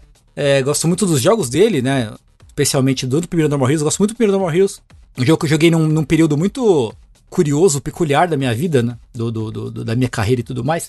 Então eu tenho, um, né, eu tenho um apreço muito grande por essa, por essa obra toda dele. aí, né? E eu acho que eu, eu, eu devo começar dizendo que eu comprei o Travis Strikes Again no lançamento. Assim, no dia que saiu, eu comprei ele e baixei. Não sei se vocês jogaram Travis Strikes Again. É o No More Heroes 2.5? É o 2,5, que saiu só pra download e só pra Switch. Ele é visto de cima, né? Isso, isso, isso. Ele é um jogo tipo Gauntlet e tal. Ele tem a ver com dois, então? Ele faz parte da história do, do, do- de No More Heroes. Ele é canônico dentro do mundo do No More Heroes. Eu tenho vontade um dia, Tengu, de entrar no mundinho do No More Heroes, que as pessoas que gostam, gostam muito, né? É, então. Ma- Mas o Travis, o, o Travis Strikes Again falaram que ele é meio que uma homenagem à carreira do Suda, né? Então, vamos lá, eu vou, eu vou chegar lá. O Travis Strikes Again, ele é um jogo que. Foi o primeiro jogo que o Suda dirigiu desde o primeiro No More Heroes. Uau. Né? Ele foi o, foi o último jogo que ele dirigiu, né, de- dentro da Grasshopper. Foi No More Heroes. Isso foi em 2007. 7, né? E depois disso ele só foi como, assim, diretor criativo, produtor, Produtor, né? né? Sempre foi uma coisa mais, mais de gerenciamento, mais, mais, mais assim, né? Então, ele ficou esse tempo todo aí fazendo coisas que não era escrever e dirigir os jogos, que era coisa que ele fazia de melhor. Killer 7 ele dirigiu e escreveu, o, né, o Silver Case ele dirigiu e escreveu, o Killer 7, eu já falei Killer 7, enfim, Flower Sun and Rain ele dirigiu e escreveu, e o No More Heroes ele dirigiu e escreveu. Eu não, e eu não sabia que ele tinha dirigido o. escrito o Fatal Frame, um dos Fatal Frames também, que foi a Grasshopper que lançou Uau. que é o 4, eu acho, que é o Mask of the Lunar Eclipse, que é o que nunca saiu em inglês. E não é o que vai sair agora. O que vai sair agora é o Maiden of the Blackwater, eu acho. É. Blackwater. O, esse do Mask of the Lunar Eclipse é o que saiu pra Wii antes, né? Que é só do Japão por enquanto. Então, sabendo, né? E eu não gosto muito do- dos jogos da Grasshopper pós Normal Heroes 1. Coincidentemente ou não, eu não gosto muito do Norm- Normal Heroes 2, eu acho ele inferior ao primeiro. Eu não gosto muito. Shadow- Shadows of the Damned eu acho ele ok. É ok. É um jogo ok. Ok, define. Né, Lollipop Chainsaw eu não gosto, não gosto. Killer's Dead eu não gosto muito, mas não terminei ele pra, pra saber exatamente. Eu, eu acho que a exceção é Cinemora, que eu acho bom pra caralho Cinemora. Aquele, a, a- aquele dos sete assassinos, não é isso? Tem um... Killer 7 é mais antigo. Ah, Mais antigo. Cinemora é um de nave, que é muito bom, muito. É o, é o de Cinemora nave é com, bom os- mesmo. com os pilotos furry. Nem sabia que era da Grasshopper, de tão diferente que é do estilo do estúdio. Eu, Né? eu acho que ele não é da Grasshopper, é de um estúdio de fora que a Grasshopper produziu, uma coisa assim. Hum. E, eu- e o Suda foi produtor executivo do, do, do, do projeto. E aí, considerando esse histórico, falei, porra, o Suda vai voltar como diretor e es- escritor no No More Heroes. Eu, caralho, comprei já. Porque, né, re- remete à época em que o, em que o Suda tava lá na, na linha de frente, sendo ativo e tal. é. E aí, e aí, o Travis Sex Again cai exatamente naquilo que a gente conversou, não lembro em qual podcast, que é aquela relação entre um jogo bom e um jogo interessante.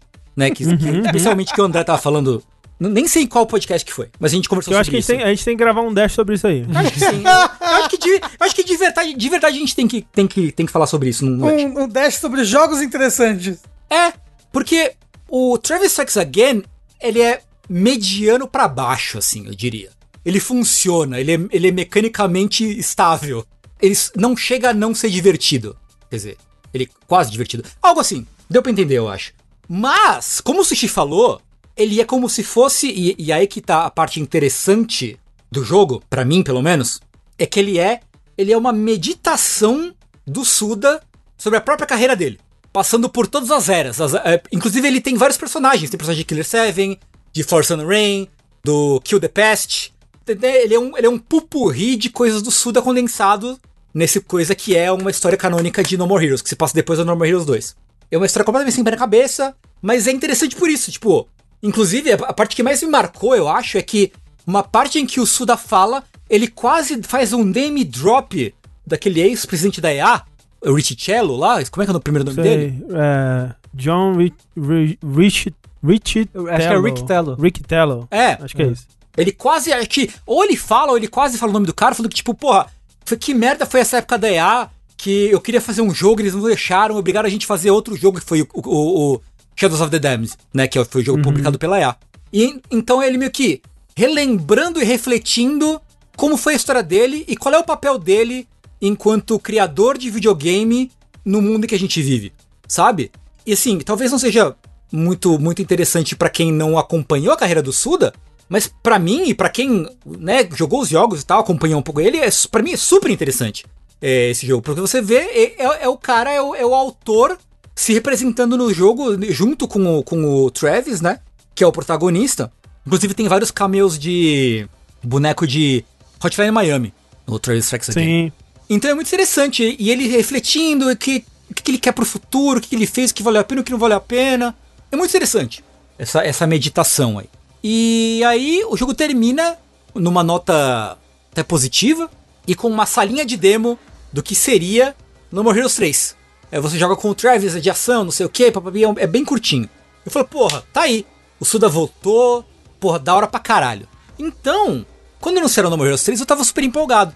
É, inclusive porque aquele trailer, né, que, que, que anunciaram no jogo, que mostraram pra anunciar o jogo, e que passa no jogo também, ele foi dirigido, foi produzido, na verdade, por aquele estúdio japonês Eissibu, que é o mesmo que é das partes escrotas do Pop Epic.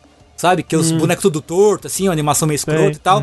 É porque pra quem não lembra, esse trailer que o- que o Tengu tá falando é um trailer animado, né? Um- Isso, em animação tradicional, 2D. É animação tradicional, exato. E é, le- é interessante pra caralho a história desse trailer, né? É, é. Que é um mergulho meio alien, que vem um alienzinho, fica amigo do O- humano. Meio, meio ET, ET. ET, ET, É, isso, meio não, ET, alien, é, ET. É. ET, né? E aí o lance é que esse, esse bichinho fofinho volta anos depois, querendo conquistar a Terra e destruindo tudo. Isso. Então, eu tava super empolgado pra, pra jogar Normal Heroes 3. E comecei a jogar e, e- e mantive essa empolgação no começo do jogo, porque o começo dele é super forte. Super, super. Cara, o Suda voltou, é isso, sabe?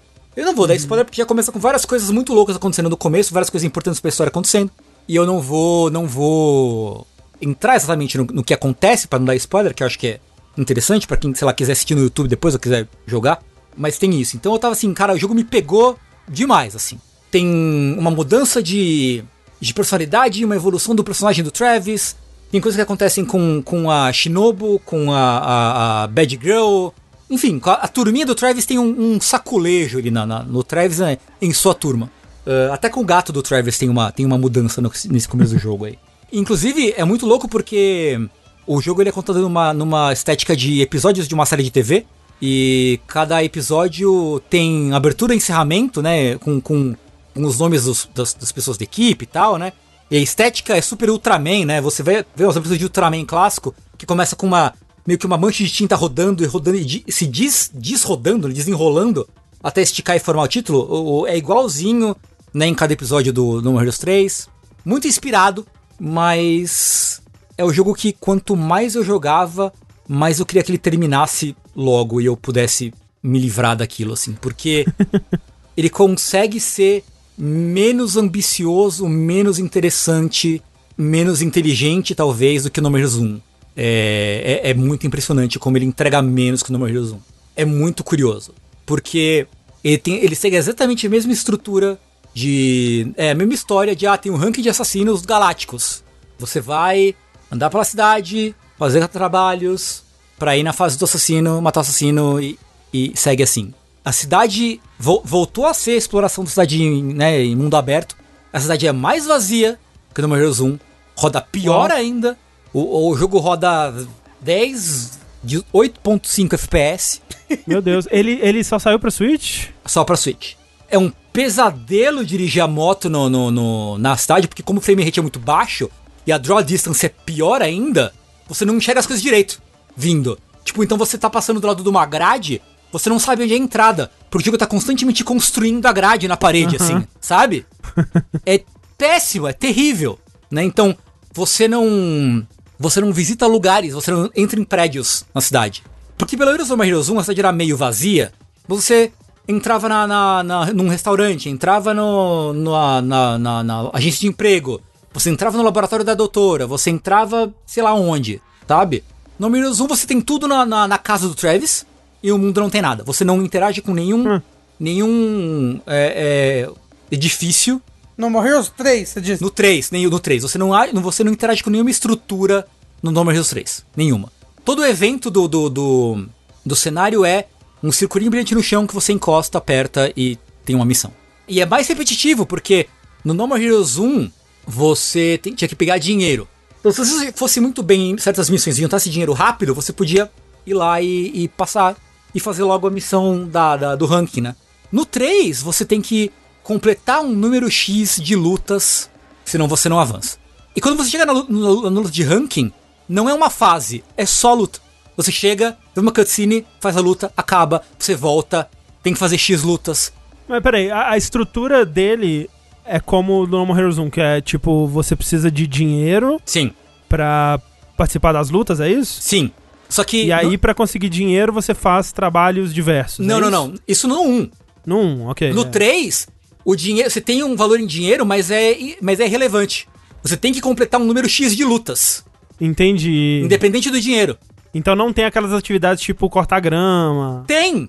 Ah, Mas é você não precisa fazer. É, é quase irrelevante. Ficou, ficou como um minigame, assim. É, você só precisa fazer ela, esses minigames, pra poder ganhar. Tem duas moedas, é o dinheiro normal e o dinheiro. Que é o WSN, acho, o dinheiro. Que é o World End X. Esse World End X, que é o segundo dinheiro, você usa ele pra comprar upgrade. O dinheiro normal você usa pra comprar comida e eu acho que pra fazer chip. Você faz uns chips especiais que você equipa pra ganhar, pra ganhar efeitos especiais. Então, a rigor, você tá só repetindo lutas. Só. É mais repetitivo do que o primeiro. Porque o primeiro você pode fazer um minigame aqui, uma luta ali, não sei o que. No, do, no 3 é só luta. Me, me, me dá uma, uma série de eventos aí, tipo, você tá. Você tem que ir pra próxima. Pra próxima grande luta aí que vai aumentar o seu ranking. Ok. É, até chegar nessa luta é o quê? Tipo, você vai fazer 10 lutas uma atrás da outra e aí a Não. grande luta, é isso? Você abre o mapa. No mapa tem. E isso que é pior. No mapa tem vários círculos amarelos que mostram. Ah, aqui tem uma luta, nesse círculo amarelo. Você tem que ir pro mapa, né? Inclusive, um gran- grande problema do jogo é que os loadings são. Alguns loadings são gigantes. Inclusive, o loading do, do, do, do Fast Travel entre as áreas do mapa é um horror. Hum. O load de sair da casa do Travis e ir pro mapa é um horror. Então, você assim, ah, ok. Tem três, três lutas nesse mapa aqui, duas nesse mapa aqui e uma no outro mapa lá. Aí você vai. Tá, pá, faz o fast travel, cheguei no mapa. Aí você tem que ir no lugar do cí- círculo, procurar dentro do círculo onde tá o circulinho de luz que te dá acesso ao, Sei. luz. Certo? Você vai lá, aperta A. Aí tem uma cutscenezinha do Travis sendo abduzido, load. Você chega na luta, é uma sala fechada, com três inimigos, ou quatro inimigos, ou cinco inimigos, X. Aí você vai lá, pá, pá, pá, mata. Tem uma cutscene super irritante de fim de batalha. Aí você volta. Se, se você é, é trazido de volta. Que estranho, cara. Nossa, que esquisito pra que é o mundo, então, né? Pra que. Então, não faz sentido ter um mundo. Não faz, não faz. Porque você. Justa, o mundo é pra você ficar andando procurando o objetivo. Só. É tipo, é tipo máfia, o jogo. ma- Pior! O primeiro. É que o mundo, o mundo também não serve pra muita coisa, né? O mundo é só pra ligar missões. É. E tem um, tem um mapa específico que é o Call of Battle, né? Que é o mapa, Ah. enfim, que é o mapa de guerra. Sei. que ele tem vários prédios destruídos no, no meio do mapa, certo? E aí, como a draw distance é um horror, você não consegue ver de muito longe onde tá o pontinho de luz pra você entrar no evento. Ah, Então você tem que, assim, primeiro, procurar um lugar pra entrar nesses prédios. Aí você entra. Aí é meio labirinto lá dentro. Então você vai, tipo, ah, tá ali, mas eu não consigo passar. Tem que sair, pegar a moto, andar mais, entrar por outro lado, continuar explorando o labirinto. Ah, ok, agora será que eu achei? Agora eu achei. Nossa, o Tengu, o Tengu tava falando, eu, eu tava assim, não, o Tengu tá exagerando, o frame rate não pode ser tão ruim assim, e, e- e a gente tá vendo o vídeo aqui, e eu que não reparo em frame rate, nosso pai, hein? E a textura, assim, a, a 3 centímetros de distância do personagem já é um borrão. Sim, sim. Impressionante. Ó, tem, tem um lugar que chama New Brasil. Tem o Neo Brasil. Tem o Neo Brasil. que, não, que não é. Que não tem nada de Brasil. Porra, então é pra lá que a gente tem que ir então, é, bora. Porra, O Neo Brasil não tem nada de Brasil. É, é bem Pô, frustrante isso. nem um samba japonês. Nada, zero coisa, zero coisa. e então é assim, é, é- é- é- o, a- o fluxo de jogo não funciona. Pra não falar que, que é uma perda total, o sistema de combate é muito legal. De fato. Eles, ó, capricharam bastante no combate, sabe? Ele é, ele é dinâmico, tem bastante opção, né? Que você tem um golpe fraco, golpe forte. Você tem um. Você tem uma esquivinha que você dá a esquivinha no tempo certo. Você faz um, um, um witch time ali, um, é, um bullet time. Gosto. Pra, pra bater rápido. Tem agarrão. Você tem uns poderes especiais, né? Que um faz o tempo passar mais devagar. Um se dá uma, uma voadora de do- dois pés pra jogar o inimigo longe. Ele é divertido. Seria mais se, tivesse, se não tivesse tanto- uns inimigos bullshit? Seria. É, tem inimigos que são só saco de, saco de DPS. Ô, ô Tengu, Ah. não, não tem mais fase? Você falou, então? Não, não tem. Porque era, era- apesar de ser meio tosco, várias vezes era divertido as fases. Tipo, Não. Eu, eu lembro muito até hoje numa fase que era tipo assim: você ia enfrentar um assassino e ele tinha, sei lá, um canhão gigante, alguma porra assim. Uhum, Sim. E aí a fase era você. Você andando e, tipo, escondendo do canhão gigante. aí Isso, andava mais um pouquinho, escondia do canhão gigante. Isso. Era isso. divertido. E os bosses eram bem divertidos. Como é que estão os bosses nesse jogo? Ah, então, como, como eu tava falando assim, não tem tipo, de 10, sei lá, 8 bosses, tem uma fase, talvez duas fases, talvez. Uhum. Os bosses, eles são. O primeiro boss é o melhor de todos. É o melhor. Tem bosses que são genuinamente ruins. Tem um boss que é num show, num palco de um show. E aí, enquanto você tá andando, começa a vir um monte de laser saindo do chão pra te matar. Aí de vez em quando tem uma câmera que vem flutuando, aí você começa a ser visto pela câmera e não consegue ver de onde tá vindo os lasers pra matar o chefe. É, é bem, é bem pesadelo, assim. Então, os chefes não são absolutamente nada demais. Nada demais. Nem tematicamente falando. Nem o design deles é tão legal. Porque os, os chefes do No More Heroes 1 e do 2 são muito criativos, né? Tem a velha com carrinho de, de, de carrinho de supermercado, que é a do canhão de laser. Tem o super-herói. Tem a Lolita do taco de beisebol. Tem uma, uma menina com, com joga granada, sabe? Nem tem nem design é tipo alienígena colorido, alienígena meio escoto colorido. Um, dois e três. Olha, eu tô meio chocado, Tengu. Tipo, me parece muito que é um jogo feito com um orçamento que não comportava ele ter um mundo aberto e falaram, não, vamos meter assim, ainda assim um mundo aberto. É possível. É, é possível, não faz sentido Porque assim. ele foi publicado pela Devolver, né? Ele é, ele é exclusivo do Switch. Ele, a Nintendo Sim. não deu dinheiro pra esse jogo, não? Sei lá. Porque ele só ele apareceu em Direct, o cara era 4. Deixa eu ter certeza da distribuidora dele. Pelo jeito. Ele é distribuidora. Ma pela Marvelous. Ah, ok. Ah, explica ainda mais. Marvelous. É porque o, o Strikes Again foi da Devolver, não foi isso? Eu- É. talvez. É, porque tem o. Tem o. Hotline Miami. Hotline né? Miami, né? Ah, né, pela, pela Marvelous, exclusivo pro, pro, pro Switch. É. é, não, tá me lembrando muito Dead Premonition 2, sim. É, Né? Então, assim, tudo que eu tava aberto. falando. Ah, do- dos chefes, eu acho. É. é. É, Então, assim, o último chefe é bem ruim, super, sei lá. E eu fico triste, assim, porque o que o, o, que o Suda tá tendo. Eu, né, eu sempre gostei do trabalho do Suda, de novo, como diretor e escritor das coisas. Eu acho que ele sempre foi um cara muito criativo, que soube incluir referências das coisas que ele gosta nas obras, que ele tinha esse humor mais um pouquinho mais ácido, um pouquinho mais diferentão. Né, tanto que a Grasshopper se, se autodenominava era uma, uma banda, né? Uma banda de desenvolvedores, né? A coisa do rock, do punk, né? banda Ai, de- socorro, hein? O negócio de rock em empresa só dá bosta só. É. mas, mas eles tinham. A ideia é eles tinham essa mentalidade de serem punks. De serem, né, fora do sistema, irem contra, contra as, as Contra a cultura. cultura, as definições do sistema, essa coisa toda. E assim, é, é, a gente pode, né? Ah, que ridículo, mas em, em muito, em muitos sentidos eles fizeram isso mesmo. Sim, sim, eu respeito isso, sabe? Eu respeito de verdade. É, acho que eles conseguiram, até de certa forma, ser, ser essa, essa desenvolvedora aí que realmente né, não segue as conformidades, que é punk e tal. Contra tudo isso que tá aí. Conta tudo isso que tá aí. né? Deus me livre. Mas o No More Heroes 3 eu acho que, que se perdeu em alguma coisa, porque ele é super. Ele segue a, a mesma fórmula do 1 arrisca, de forma menos criativa. É, e de forma que às vezes ninguém. Talvez se alguém tivesse perguntado se precisava, teriam chegado a uma decisão melhor, talvez. né? Talvez, talvez, sabe? Umas referências forçadas, sabe? Tipo, no No More Heroes 1 e no 2, no 1, tinha, tem um, pelo menos um, que eu me lembre, né? Tem um- pelo menos um assassino que você chega pra, chega pra enfrentar ele e outra pessoa vem e mata. Tipo, uou, caralho. Uhum. E é uma pessoa importante, um- é, um, é um plot twist interessante ali. No 3, é toda vez é isso. Você não enfrenta quase nenhum dos, dos, dos oponentes. Quase nenhum. Sempre, sempre aparece alguém pra, pra, pra interferir e que de uma forma que não acrescenta muita coisa, sabe? Ou é uma referência, um, um ponto de plot que nunca é resolvido. Ou uma coisa que tá lá só pra. só pra tá lá, sabe? Então, a história é ruim também? Tengu? Sim, ela é. Ela começa muito boa e não vai pra lugar nenhum.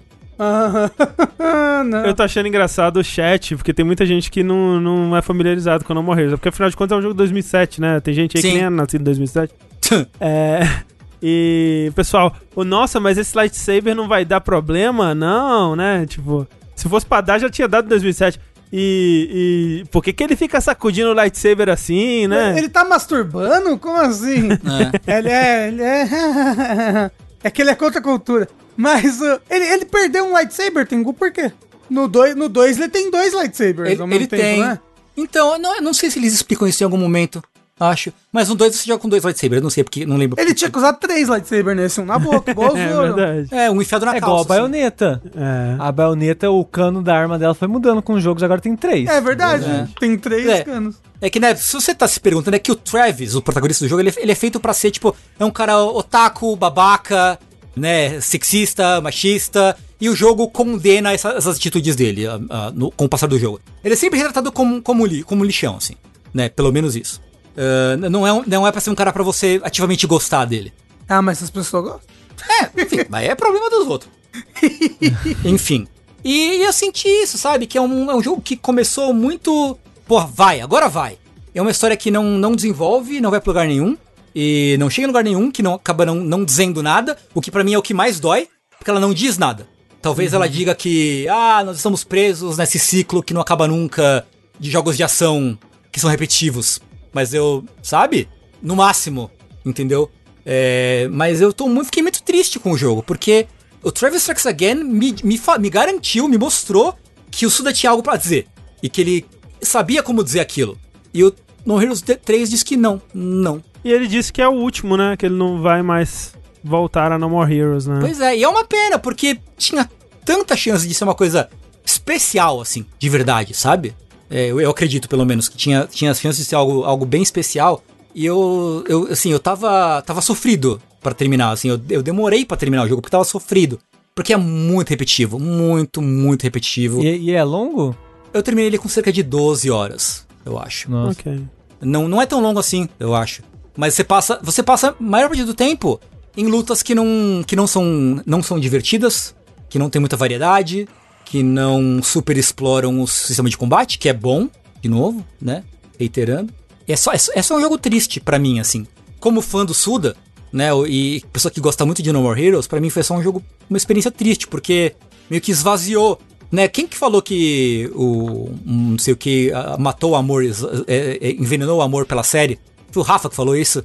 Não, foi sobre Star Wars. Isso, Star Wars, isso. É, isso, o episódio 9 acabou com Star Wars pra mim, assim. É, é que No More Heroes 3 quase acabou com o No More Heroes pra mim. Não chegou lá, mas é foi um jogo tão tão derivativo, tão repetitivo, tão sem, sem inspiração pra mim, assim, comparado com os outros jogos, que eu só fiquei muito triste. Só fiquei bem triste por ele ser o que ele é. É, Tengu perguntaram se. se ele- a história fecha ou se deixa algum cliffhanger.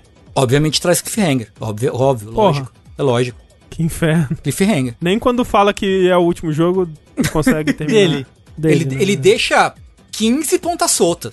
Mas eu tenho certeza, um dia ele ainda vai terminar Shadow of the Damage, a história, eu tenho certeza. É verdade que também termina no cliffhanger, É, né? pois é. Também. É verdade. Que é, é o jogo que mais é, que o Suda mais odeia aí que ele fez, mas é o meu jogo favorito dele.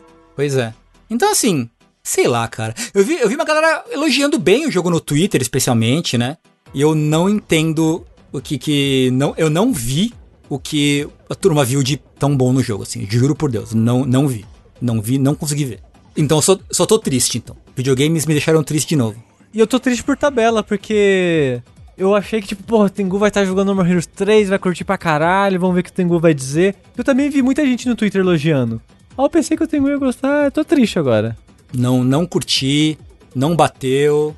Eu foi sofrido pra terminar. E é isso. Só fica, só fica o lamento, só pra mim, sinceramente. Só lamento.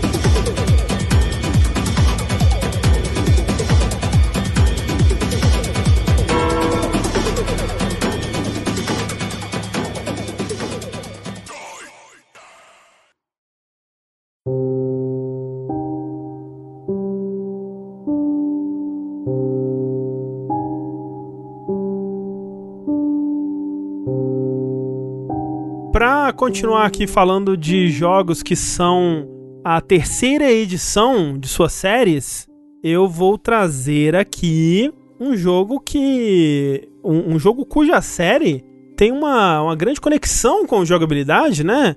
É, que é o Imposter Factory, que é o terceiro jogo da saga To the Moon, não sei como é que chama. Ah, É o terceiro jogo da saga Freebird Games. Eu não sei como é que é.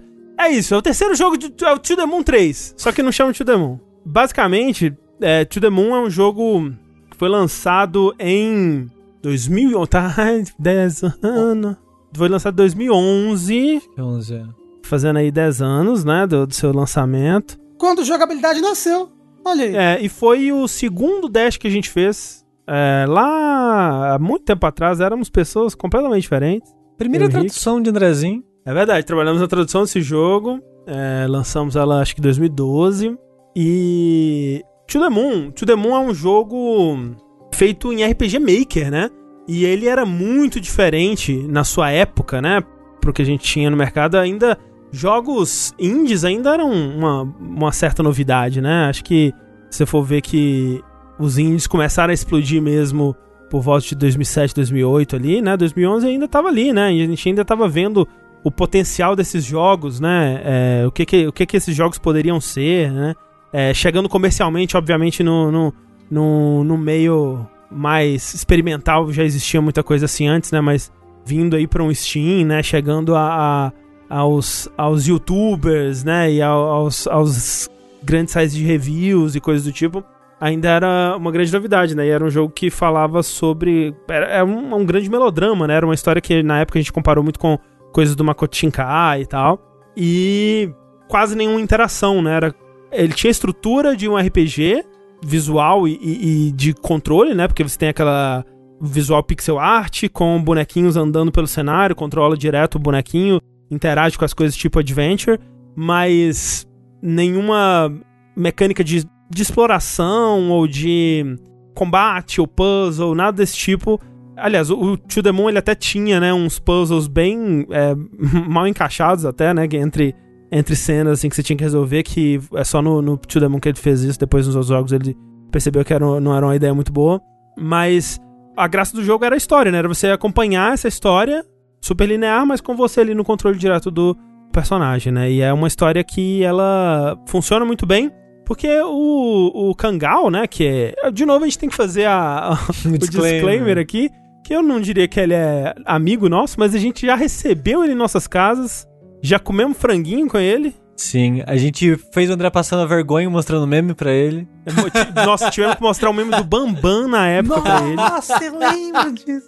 Eu nem tava na jogabilidade, mas eu lembro como, como ouvinte de ver essas cenas. Exatamente. Ele participou de um Saideira há muito tempo atrás, né? É. A gente jogou Rock Band, foi uma coisa, tá? Uma coisa de louco. Parece outra vida. E, enfim, e ele, eu, eu acho que ele é um, um excelente contador de histórias, assim. Ele, ele, tem o, ele tem o dom da... Sabe aquela pessoa que você senta com ela, ela começa a te contar um caos e você fica entretido, você fica interessado em saber pra onde aquilo vai? Não, não é uma coisa fácil, não é uma coisa que eu tenho, por exemplo, eu sempre tive muita inveja de pessoas que conseguem naturalmente manter a atenção de alguém contando uma história, né? Assim, é o, que essa pessoa cresce e vira o velho da fila do banco. Né? Ela não... Exato. Exatamente.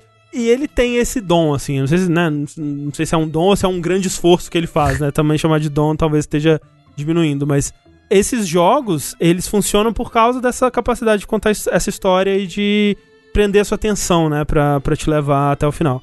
E o Impostor Factory, que é o terceiro jogo agora, né, a gente tem o... Na verdade, o quarto, se você for considerar, na verdade, sexto, se você for considerar os mi- mini episódios que ele lançou ali entre o To The Moon e o, e o Find Paradise e tal. Mas entre os jogos principais é o terceiro. Mas tem lá To The Moon, aí entre To The Moon é, e o próximo teve o Bird Story. E aí o Bird Story é um prequel do Finding Paradise. E aí depois do Finding Paradise tem o Impostor Factory. O Find Paradise você não tinha curtido tanto, né? É, ele não ficou muito comigo. Tipo, e- eu, eu achei uma história interessante, mas não teve nada nela que me pegou de fato, assim, que, Uhum. né, me deu aquela aquela experiência, assim, que eu tinha tido com o To The Moon. E é óbvio que aquela experiência que eu tive com o To The Moon eu nunca mais vou ter, porque foi um dos primeiros jogos que eu joguei que era assim, que tava abordando esse tipo de ideia, que tava abordando esse tipo de história. E até esperar isso dos outros jogos é, não é nem justo, mas fazer o quê, né? Tipo, é, Hum. é, Eu sou uma pessoa diferente agora, por conta de todas as minhas experiências, por causa da minha bagagem emocional. Não tem como uma história que ela é tão nos mesmos moldes até do To The Moon ter um impacto parecido é realmente impossível. É, mas gostei, tipo, achei a história boa, achei, né, ainda bem contada e, e, e tudo mais. O Impostor Factory é, foi um jogo que eu não acompanhei absolutamente nada sobre. Acho que até eu perdi um pouco de interesse em acompanhar, né? Eu lembro quando eu terminei o To The Moon, e o To The Moon termina falando que vão ter, sei lá, seis jogos nessa série, né? Ele fala To The Moon finalizado, agora o próximo, e aí mostra as listas, assim, do- dos jogos que ele pretende fazer e tal. Eu fiquei, meu Deus, vai ter tudo isso de jogo, quando que sai e tal. E o, o, o Find Paradise, né, o To The Moon saiu em 2011, o Find Paradise saiu em 2017, né, foi um- uma puta espera pra um jogo que acabou sendo um pouco decepcionante, assim. E aí o, o Impostor Factory demorou um pouco menos, mas ainda alguns anos aí, né, saiu agora, essa semana mesmo, ou final de semana passada, alguma coisa assim. E não acompanhei nada, não tava com grandes expectativas, né, e fui pra ele completamente cego, assim. E, e é. é- Ele tem um começo muito interessante, assim, porque o jogo começa. Primeiro, você tá controlando um personagem desconhecido. Que até então, o fio condutor dessa história eram os dois agentes da Sigmund Corp, né? O, o Neil Watts e a Rosaline. Como é? Alguma coisa Rosaline. Alguém vai lembrar aí o outro nome dela. Mas é, é o, o Watts e a Rosaline, né? Que são esses dois agentes da Sigmund Corp, que eles trabalham nessa empresa que tem uma máquina que ela liga é, na, no- na mente de pessoas que estão é, nos últimos instantes da vida, né? E elas conseguem mexer nas memórias dessa pessoa pra realizar o sonho, pra pessoa morrer feliz, acreditando que aquele sonho foi realizado, né? E aí, com isso, pra fazer isso, elas têm que viajar pelas memórias dessa pessoa. Isso tudo é uma desculpa pra você viajar pela vida de uma pessoa, ver a história da vida dessa pessoa, entender quais, são, eh, quais eram os sonhos dela, como que aquilo. Doutora Eva Rosalina, obrigado, Safiro. Ver os sonhos daquela pessoa, ver o que, que ela. as ambições, o que, que deu certo, o que, que deu errado, ver a história da vida de uma pessoa, né? Então, cada jogo ele tem essa possibilidade, né? De você passar pela vida inteira de uma pessoa e, e, e, né, conhecer um novo personagem aí. Esse terceiro, ele começa de uma forma muito interessante, porque ele, você não tá controlando nenhum desses dois personagens, você tá controlando um tal de Quincy. E esse Quincy, ele foi convidado pra uma festa numa mansão, e ele, né, no começo ele fala, nem sei porque eu aceitei, é, e ele chega lá e é, é estranho porque a mansão, ela tá, ela do lado de fora, parece um lugar abandonado, cheio de as plantas tomando conta, assim, parece que não tem manutenção externa ali. Mas quando ele entra, é um lugar muito suntuoso, chique, cheio de tecnologia, né? Ele entra e, e as pegadas dele deixam lama, né, no- na entrada. E aí o chão ativa, assim, e limpa, né, com uma super tecnologia ali de, de limpeza e tal. E aí dentro dessa mansão ele vai conhecendo as pessoas que estão ali, né? Ele é um dos primeiros a chegar, mas ele vai conversando com as pessoas, com os donos da casa, com os, os serventes ali, com uma moça que ele encontra. E eis que de repente os dois anfitriões da casa aparecem mortos. Dun, dun, dun. E de uma forma violenta, né? Eles. É, cheio de sangue em volta, né? E eles caídos com uma, um olhar assustado, assim. Você sabe que o sushi tá tremendo agora, né? De P- PTSD? O sushi tá. Ah, ah, ah, quantas cigarras choram, sei lá como é que é o nome. Mas, mas, André, André, Ah, eu lembrei de uma conversa que a gente teve com o Kangal agora. Aham. Quando ele foi em casa, na, na antiga jogabilidade casa em 2016 ou 2017, ele falou que ele queria fazer um jogo Murder Mystery. É, pois é. Caralho, olha aí! Eita exatamente. porra! Eita porra! Exatamente. E aí, olha só, não apenas um jogo Murder Mystery, Sushi, porque afinal de contas, estamos em 2021. Então nosso amigo Quincy, ele fica chocado, né? Ele, ele, tenta, ele encosta no- nos, nos cadáveres, ele tentando é, acordar eles e tal, percebe que tá morto, que eles estão mortos, né? ele desce a escada e aí ele vai no banheiro lavar as mãos, né? E a mão dele tá suja, ele tá desesperado, aí meu Deus, o que tá acontecendo? Quando ele lava as mãos e sai do banheiro, tudo voltou ao normal. Tudo se resetou. Porque, afinal de contas, estamos em 2021 e todo jogo tem que ser um jogo de loop temporal. Tipo, os robôzinhos tinham limpado. E aí começa essa coisa dele. Ele sai, as coisas estão resetadas. é, ele vai explorando um pouco mais e vai vendo que eventualmente é, os caras aparecem mortos de novo. Ele vai tentando entender o que tá acontecendo, né? Ele volta no banheiro, lava a mão de novo, reseta. E ele vai começando a ver essa moça que ele encontrou, né, a Linry, é, ele começa a ver ela aparecendo em dois lugares ao mesmo tempo e, e, tentando entender o que tá acontecendo e tal. E fica esse mistério que é muito interessante, muito cativante no começo, assim. Só que por algum motivo, e sabendo dessa, desse desejo dele é, de fazer um, um Murder Mystery, é ainda mais estranho e um pouco decepcionante que pouco depois disso, eu não vou dizer como, né, nem porquê, mas a história ela se ela se encaminha de novo para o mesmo molde de To The Moon e Find Paradise. Uhum. Que você vai de novo acompanhar uma história de, da vida de uma pessoa, desde criança até, né, as idades mais avançadas aí, e abandonar um pouco, abandonar, vamos dizer, quase totalmente a coisa do, do Murder Mystery ali no começo. Que eu estava investidíssimo, assim, eu estava muito investido na coisa do Murder Mystery e eu estava muito surpreso, porque uma das coisas que eu não gostei e que não funcionou para mim no Find Paradise é o fato de que ele tava tentando replicar, né, o que tinha dado certo com o The Moon. Ele tava tentando contar outra história, que era essa história que, assim, ah, você vai acompanhando a história da vida desse cara e tem um grande mistério, e é, é bem dramático, e coisas horríveis acontecem, é muito triste, e a música super dramática, super, né, a música maravilhosa desses jogos, mas parece que tá seguindo uma mesma fórmula, sabe? E aí, eventualmente, o, o mistério se, se revela, né, e você entende que as coisas eram muito mais dramáticas ainda do que você tinha imaginado.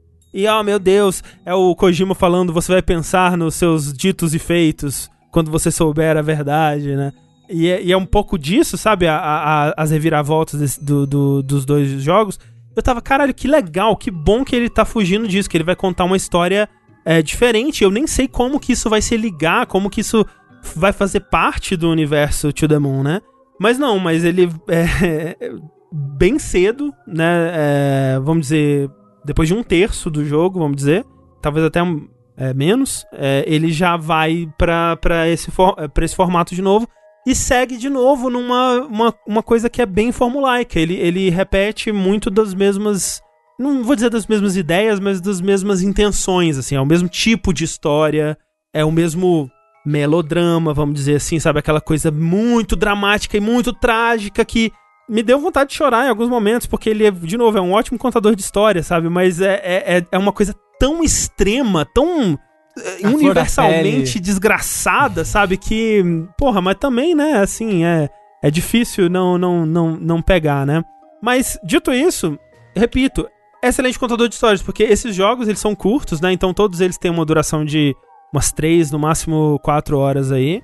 E você pelo menos eu nunca parei um jogo desse no meio. Eu sempre vou direto do início ao fim. Ele me prende a atenção e eu quero saber para onde aquilo tá indo, como que aquilo vai se resolver, qual que vai ser o mistério, como que essa história vai se conectar, né, com o universo, porque ela aos pouquinhos vai se mostrando, né, é como parte desse universo.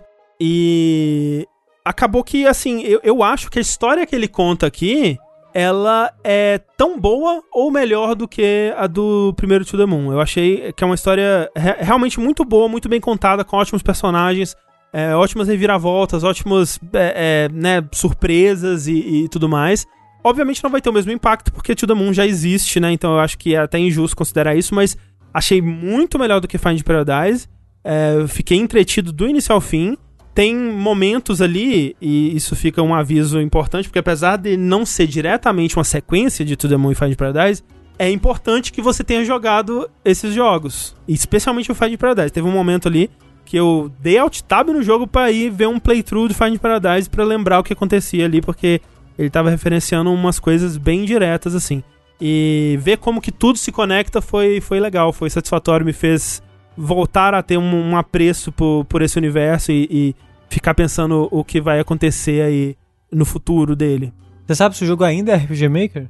Ainda é RPG Maker. Isso foi uma coisa que eu fiquei é, até curioso, assim, tipo, meio chocado quando começou, porque ainda é RPG Maker, ainda é aquela janelinha que é tipo 640 por 480 uhum. pixels, quadradinho. Os pixels até são meio borrados, né? Porque eles não estão. Não são aqueles pixels crocantes, né? Uma, uma telinha bem pequenininha é, esticada, né? Então é. Caralho. Mas ele tá usando. Mas porque o RPG Maker. O RPG Maker tem novas versões até hoje. É que ele usa, ele usa o mesmo RPG Maker que ele usava em 2011? É, é o mesmo, mas ele, como o Sushi falou, ele tem. É, ele usa mods e coisas desenvolvidas à mão, assim. uma coisa desse jogo que tem que ser dita é o valor de produção dele, é, assim, obviamente, pra um jogo feito em RPG Maker, é muito impressionante. Ele tem muita animação única, é, animação pra momentos, assim, né, é, específica, né, muita, muita, muito cuidado foi, foi dado aí no- nos, nos cenários, né, no, o, o, o To The Moon, ele tinha em alguns momentos aquela carinha de tipo, hum, ele pegou um monte de asset grátis aí nos sites de RPG Maker e fez isso aqui, sabe? Em alguns momentos. É, esse não, esse dá pra ver que, assim, provavelmente toda a arte é, é original, feita pro jogo, é bastante animação. Então, é, é para um jogo de RPG Maker é muito, muito bem feito, assim. Eu acho que quem gosta desse estilo de história, quem gostou dos outros jogos, é, vai gostar, sem dúvida. Eu gostaria de ver o Kangal tentando outros tipos de história. Eu sei que é difícil porque eu acho que é é uma coisa que funciona e ele tem uma fanbase que é muito apaixonada. É, eu não sei em questão de vendas o quão, quão bem o Find Paradise foi, o quanto quão bem esse tá indo. Mas eu, eu. Ele me deu ali um gostinho do que poderia ter sido, sabe, no começo. E eu tava muito mais interessado nessa história de Murder Mystery do que o, o que o jogo é, se torna depois do. Né, desse primeiro pedaço aí. Então, depois dessa decepção inicial, eu, eu, eu gostei dos rumos que ele toma, mas é, é isso. Mas se quiser chorar, se quiser chorar, vai pra esse jogo. É, ele, eu acho que ele vai ter momentos que vão fazer as pessoas chorarem, acho que sim. Eu tenho que jogar os outros dois primeiro, né? Recomendo. Mas eles são muito longos, que nem o André falou. É, eles são curtinhos. Umas é. 3, 4 horas, né? É, umas três horas. É, assim. um, é um filme. Ah, podia ser adaptado pra, um- pra uma série da Netflix, isso daí. Ah, então, dizem que o, o To The Moon. Dizem que tem um filme do, do To The Moon em produção, um filme de animação. Porra, irado, irado, gente, irado. Eu, eu acho que funcionaria também. Eu também, eu também não joguei o To The Moon. Eu queria, queria jogar eventualmente também. É, eu, eu gostaria de ver a perspectiva de alguém jogando To The Moon pela primeira vez hoje, Hoje em dia. é. eu nunca é. joguei também. É porque eu, na época, eu joguei o primeiro. E, tipo, que nem todo mundo, eu chorei pra caralho, puta que pariu, a história é muito boa. Mas o André ficou tão decepcionado com o segundo que eu nem quis jogar. Poxa, O, o- o André, foi você que traduziu o primeiro jogo? Foi, eu e o Rick, né? Ah, que lindos. O 2 não tem tradução em português? O 2 tem. É, o 2, quando eu joguei, ainda não tinha tradução, porque o 2 não lançou com a tradução. E esse é o primeiro que ele conseguiu já lançar com várias, vários idiomas, várias traduções. Ai, que aí. bom. É, e a tradução em português tá bem boa, assim. Acho engraçado que talvez ela tenha sido. A pessoa que traduziu tenha começado a fazer a tradução algum tempo atrás, porque tem é, muito do personagem falando. Mas que cachorrada é essa? Eu acho que a pessoa tava no hype de, de BBB, BBB. sabe? ah, ah, O próprio Gilberto ali. É, mas a tradução tá bem boa, assim. Então, é, é isso. É, Imposter Effect, ele tem pra... Eu acho que ele só saiu pra PC por enquanto. O Moon saiu pra outra coisa? Saiu pra celular, saiu pra Switch. Ok, maneiro. É, eu- mas eu imagino que vão, vão é, né, como os outros, eles vão ser portados aí eventualmente para as outras plataformas. Mas é isso, gente. Imposter Factory.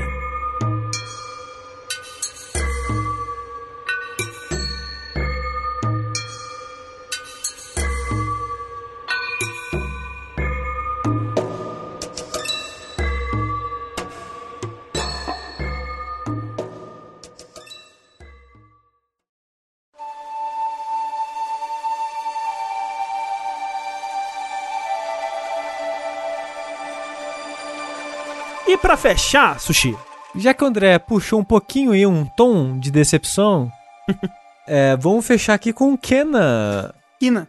É, Kena a pronúncia correta, porque. eu, vou, eu vou aproveitar esse momento porque eu achava que era Kina. eu também. E a gente falava Kina e as pessoas Não. falavam Kina, mas no jogo é inconsistente porque cada pessoa fala de um jeito, mas a maioria fala Kena. É, tem gente que fala Keina. É. Mas, então, Kena, aquele jogo muito bonito que já foi anunciado há bastante tempo atrás em algum evento do PlayStation 5. É, acho que. Desenvolvido pelo Ember Lab, que é, pra quem lembra aí, aquela animação bonita de Majora's Mask que tem no YouTube. Uhum. Sim. É uma animação CG de Majora's Mask lindíssima, assim. É um estúdio de animação mesmo, que trabalhava em comerciais e... e Curtas e tal. curtas e coisas de- desse tipo É. e, e decidiram fazer um jogo aí. Exato. E, e esse histórico como um, um estúdio de animação é muito importante pra entender esse jogo um pouco, eu acho, Uhum, sabe? uhum. Porque o Kena, ele é. Vamos lá, a premissa do jogo você é a Kena, Uhum. você é uma. Guia espiritual. Guia espiritual, exatamente. Ela tá viajando, você não sabe exatamente porquê, mas ela chega numa vila que já foi desolada, os habitantes já, já morreram, mas os espíritos deles ainda estão lá por algum motivo. Aí a vila tá toda zoada, né? Tá toda corrompida, né? E a, a corrupção nesse mundo é mostrado como uma, uma, uma planta, umas plantas escuras, né? Retorcidas, assim, que tomam o lugar e crescem umas árvores bizarras, assim, O mundo tá todo corrompido, tipo Brasília. tipo Brasília. Me e aí agora. trabalho, um, um dos trabalhos da, da Kena é limpar, purificar nesses lugares, assim. Exato. Então, você a princípio não sabe por que ela tá ali, qual é o objetivo dela, mas ela aproveita. Porra, eu sou uma guia espiritual, tem um monte de espírito necessitado aqui. Vamos juntar, né? Já que, eu, já, já que eu tô aqui, vamos ver isso daí. E o jogo é basicamente isso, né? Você explorando a região dessa vila, tentando ajudar a- os habitantes ali, o espírito, os espíritos dos, habi- dos habitantes, enquanto você tenta chegar numa montanha principal que fica além, além da vila. Isso. E assim, você meio que precisa, né? Tipo, ela não só tá ajudando porque, né? É, obviamente que é um videogame, né? Por isso que eles te impedem de ir É, direto pra exatamente. montanha se você quiser. Mas porque ao ajudar os espíritos, você consegue novas ferramentas que te possibilitam, né? E ir mais pra cima das montanhas. E, e avançando aí, chegar, chegar no objetivo final, que é você encontrar o seu amigo perdido, o Kel. Exatamente. Enquanto você procura o Kel é, carregando uma garrafa de laranja. Suco de laranja. É isso. não, desculpa. refrigerante de laranja. Refrigerante de laranja. Suco, André. Desculpa, o fan poser aqui, desculpa, foi desmascarado. É. Ah, vamos nessa. Pra você encontrar o refrigerante de laranja, você vai ter que explorar essa floresta, essa a parte da natureza em volta da vila, num sisteminha meio Zelda. Uma exploração meio que, meio que um Zeldinha assim, só que mais linear. E também com uma leve referências, inspirações em jogos de plataforma 3D, eu acho, assim, talvez. Na parte de explorar, encontrar os coletáveis, encontrar os bichinhos. Ou, ou é mais Breath of the Wild mesmo? Talvez. Eu acho que é mais Breath of the, Breath of the Wild. O- o- os hot são muitos. Os Kokiri? Ah, mas é que eles não têm. Pelo menos na parte em que eu estou no jogo, eu joguei bem pouco. Eles não têm puzzle, né? Pra vocês achar. Mas é, mas é bem a lógica de Zelda de levanta uma pedra, Ah. tem um ali. Acende isso, acende aquilo, aquilo outro. Acha um lá. É, tem alguns que são puzzlezinhos, assim, tipo, ah, É. pega as estátuas, leva pra cá, É, né? Não é tanto igual Zelda, mas eu, eu sinto uma inspiração, uma, uma inspiraçãozinha assim. Ah, assim, eu acho que no geral esse jogo é bem inspirado por Zelda. Ah, sim. É. E, e esses hot aí, né, é R-O-T, é, rot, né, que é, de, de podridão, né, é, eles são essas criaturinhas pretinhas, assim, que são espíritos da floresta. É curioso, né, porque você pensa, ah, uma coisa podre é uma coisa ruim, né, mas na natureza, no ciclo da vida, podridão significa vida, né, significa É. que a, o ciclo da a vida está fluindo, né, então ela- eles são, na verdade, uma coisa boa, né, é- é- eles estão ali pra purificar a floresta, Manter pra o ajudar a ciclo manter... da floresta. Exato, né? então é, é- E eles estão presos, né? E por isso que as coisas, né? E assim, quando é uma coisa apodrece, ela vai reviver. E uma das coisas que, que faz a, a, a floresta ficar corrompida, ela ficar com esses troncos vermelhos, essas coisas assim, são espíritos que não conseguem passar. Exato, né? Que não exatamente. conseguem, que estão presos na morte, por assim dizer, né? Exato, então eles têm, têm- eles têm que rever, eles têm que apodrecer e ir pra frente. Eu gosto bastante desse conceito, tipo, da, da coisa da, da podridão ser boa, né? E ela tá presa, e, e é por isso que a, a floresta tá, tá estagnada, Estagnada, né? E esses bichinhos, eles são representados como uns minionzinhos, né? Tipo, me lembra, tipo, os bichinhos de poeira do, do Viagem de Chihiro, se eles é, fossem... é, é o Full Age, é tipo isso mesmo. se eles fossem feitos por uma DreamWorks ou uma Illumination, assim, sabe? Porque eles têm aquele, aquele tipo de animação super fofinha, aquela, aquela carinha de, de Minion ou de, de, de bichos desses, desses, dessas animações, né? De, de grandes estúdios aí. E eles são muito fofinhos, muito fofinhos. Eles, eles ficam em volta de você assim quando você para, e eles ficam olhando pra você, e aí um fica fazendo besteira com a boca. Aí o, tem, tem vários lugares que você vai andando assim, né? Tipo, e eles, eles posicionaram lugares que os Rot podem ficar, né? Então você tá andando pelo cenário e aí eles estão em cima de uma bancada e aí eles estão tomando banho na, na- no rio, Sim. né? E, e é, é muito, muito fofinho, muito, e, muito fofinho. E assim, deve ter dado um trabalho, É. porque tem muito lugar com uma, uma animação ou uma situação única para eles. Tipo, você vai atravessar a ponte, eles estão todos sentadinhos na ponte. Então, tipo, tem muita Sim. coisa específica no mundo inteiro do jogo que é bem impressionante, assim. E eles ficam te seguindo o tempo todo, né? Sendo bonitinho. É, e assim, não são todos. Porque o, máximo que você pode ter desses bichos são 100. E, e não, não tem como. O, os 100 não estão com você o tempo todo. Mas, tipo, você pode definir o chapéu de cada um dos 100 individualmente. Uhum.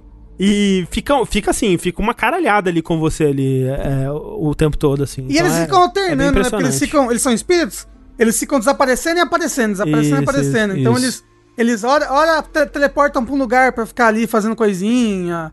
Olha, mas é realmente fica uma, uma, uma porcentagem deles ali se alternando e te seguindo. Exato. E esses bichinhos que eu falei, você consegue eles através de exploração do cenário. Eles são meio que um coletável do jogo, Isso. por assim Uhum. dizer. E esse jogo ele tem alguns coletáveis. E eu queria falar a, a primeira coisa que me decepcionou nesse jogo. Recompensas. Não recompensa a exploração em si, eu acho bem ruinzinha. Porque eu, eu acho é, level design do jogo muito confuso. Eu não acho ele muito bom no geral. Não é muito claro, especificamente, eu acho que é a crítica principal que eu quero fazer aqui. Porque eu costumo ter um- uma noção boa de espaço em videogame no geral. Eu assim. diria que sim, eu diria que você tem uma noção de, de espaço acima da média. E nesse jogo, foi metade do tempo perdido. Eu não, eu não conseguia me achar. E tem umas áreas que são mais abertas mesmo, que não tem meio que pontos de interesse pra você se achar. E eu ficava andando em círculo, e andando em círculo. E eu, meu Deus, onde que eu tô? Eu não sei o que eu tô fazendo, o que, que tá acontecendo aqui? Eu sei que pra seguir com a história, você pode né, colocar máscara, que vai mostrar pra onde você pode ir e tal. Mas eu queria explorar o cenário, eu queria achar os bichinhos, eu queria achar os baús e as paradas todas. Eu não, eu não me achava. É, impressionante isso. Tem uns mapas que são mais confusos mesmo. No geral, eu não tive tanto esse problema, não. Acho que eu tive em alguns específicos, tipo aquele é, Floresta Perdida, não sei, que É, tem. O nome já diz, né? É, é- ele é bem confuso mesmo. Mas no geral, não tive, não tive tanto problema É. assim, não. Mas aí, ó, o maior problema pra mim é... Se você tem interesse de pegar tudo, sem ver guia que vai te dizer onde estão as coisas, se prepara. Porque o jogo, ele não foi pensado, pelo menos parece que ele não foi pensado, para ser um cenário dinâmico e conectado e fácil de se revisitar. Ele é muito linear no geral. Uhum. Então, se você pensa, você tem um mapa né, do mundo, você pode abrir o mapa, você passa o cursor assim e fala: Ah, aqui é a região da Floresta Perdida, que nem o André falou. Aqui é a região da, da vila e por aí vai. Aí fala: Ah, aqui tem tantos baús, aqui tem tantos hots, aqui tem tantos isso e aquilo e tarará. Aí você deixou um hot pra trás.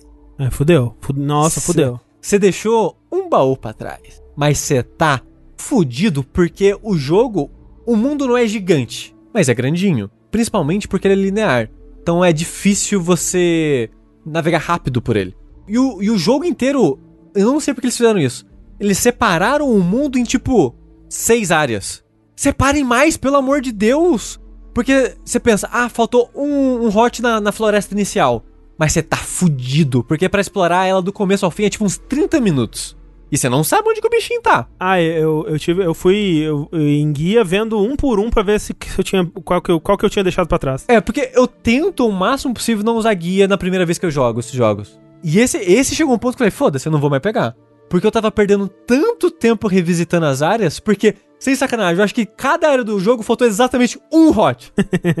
E eu não sabia onde que tava. Porque, e, e eu, e eu andei, e eu andei. Aquela parte que é meio que uma, uma planície aberta assim. Puta que pariu, eu andei pra caralho. Eu, lá. eu acho que, assim, ele, esse jogo ele pode enganar no sentido de, de você achar que ele é um jogo de exploração, tipo Zelda, ou coisa do tipo. Eu acho que não é essa vibe dele. É, eu até acho que é gostoso de você andar pelo mundo e ir encontrando as coisas que você vai encontrar. Mas realmente, se o seu objetivo é fazer 100%, talvez já vai com um guia, porque, como o Sushi disse, isso é realmente um problema. Agora, outra coisa nesse sentido é.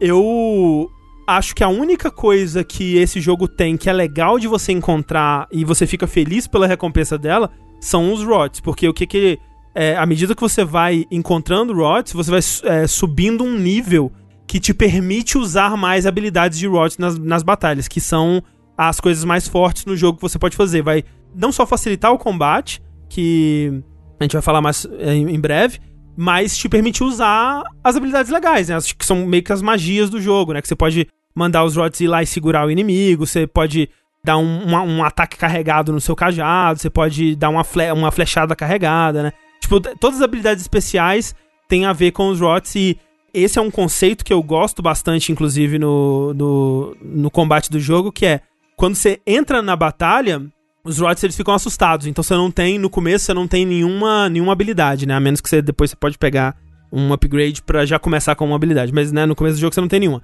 Então você tem que ir lá e, e ficar lutando, e à medida que você vai lutando contra o inimigo, você vai enchendo a bolinha da, da ação do Rod, e aí você consegue usar essa ação.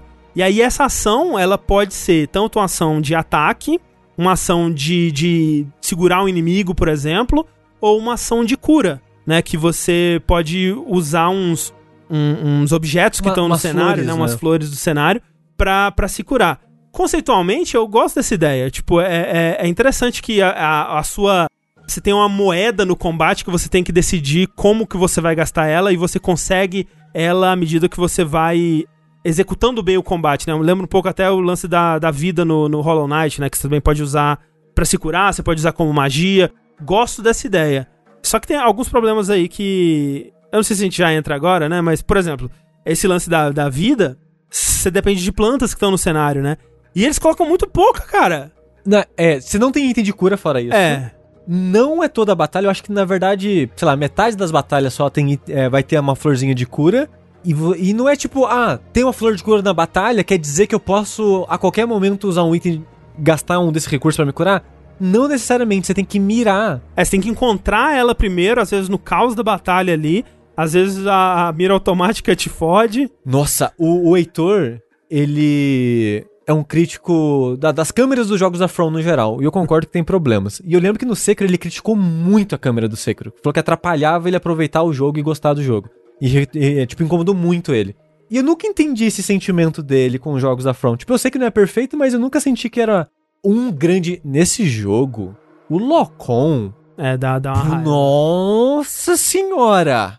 Nossa! O, o jeito que ele decide qual bicho ele vai marcar, às vezes é um mistério da natureza. É. E assim, às vezes, é, por exemplo, tem um inimigo que é um mago, né? Que ele teleporta, né? Então ele. ele você tá mirando nele aqui, aí ele desaparece. E tem um bug, eu espero que eles consertem, né? Porque é claramente um bug.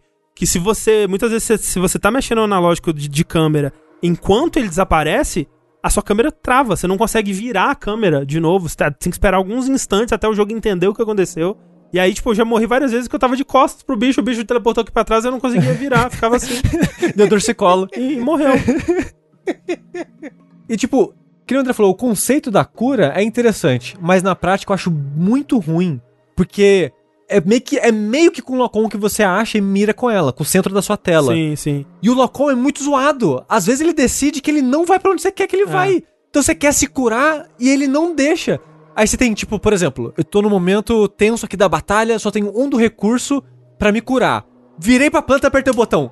Jogou a magia no inimigo. É. Porque é o mesmo botão. Aí você, ah, caralho, filho da puta! Aí você morre.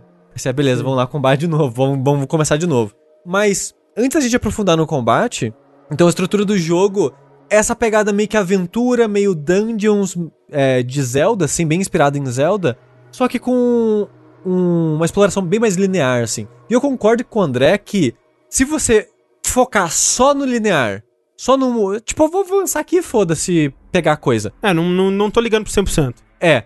É, é um jogo muito mais agradável. Muito porque mais, o, o é. momento a momento de, de ir no mundinho ali, que é muito bonito, a trilha é gostosa. Até que era Austin, ah, o Austin Wintry durante. A trilha é bem legal, a trilha é, É. bem, bem, bem gostosinha, bem, de- bem agradável. É, Ela constrói bem esse, esse clima que o jogo quer. E tem leitmotiv, né? Tipo, tem um, um tema principal que ele se repete em várias trilhas. É, é, é muito bem feitinha a trilha, gosto É. bastante. É que trilha na floresta é sempre mais legal, né? Ah, entendi, Rafa. Mas tem muita floresta nesse jogo, isso Olha- é verdade. Haja trilha mesmo.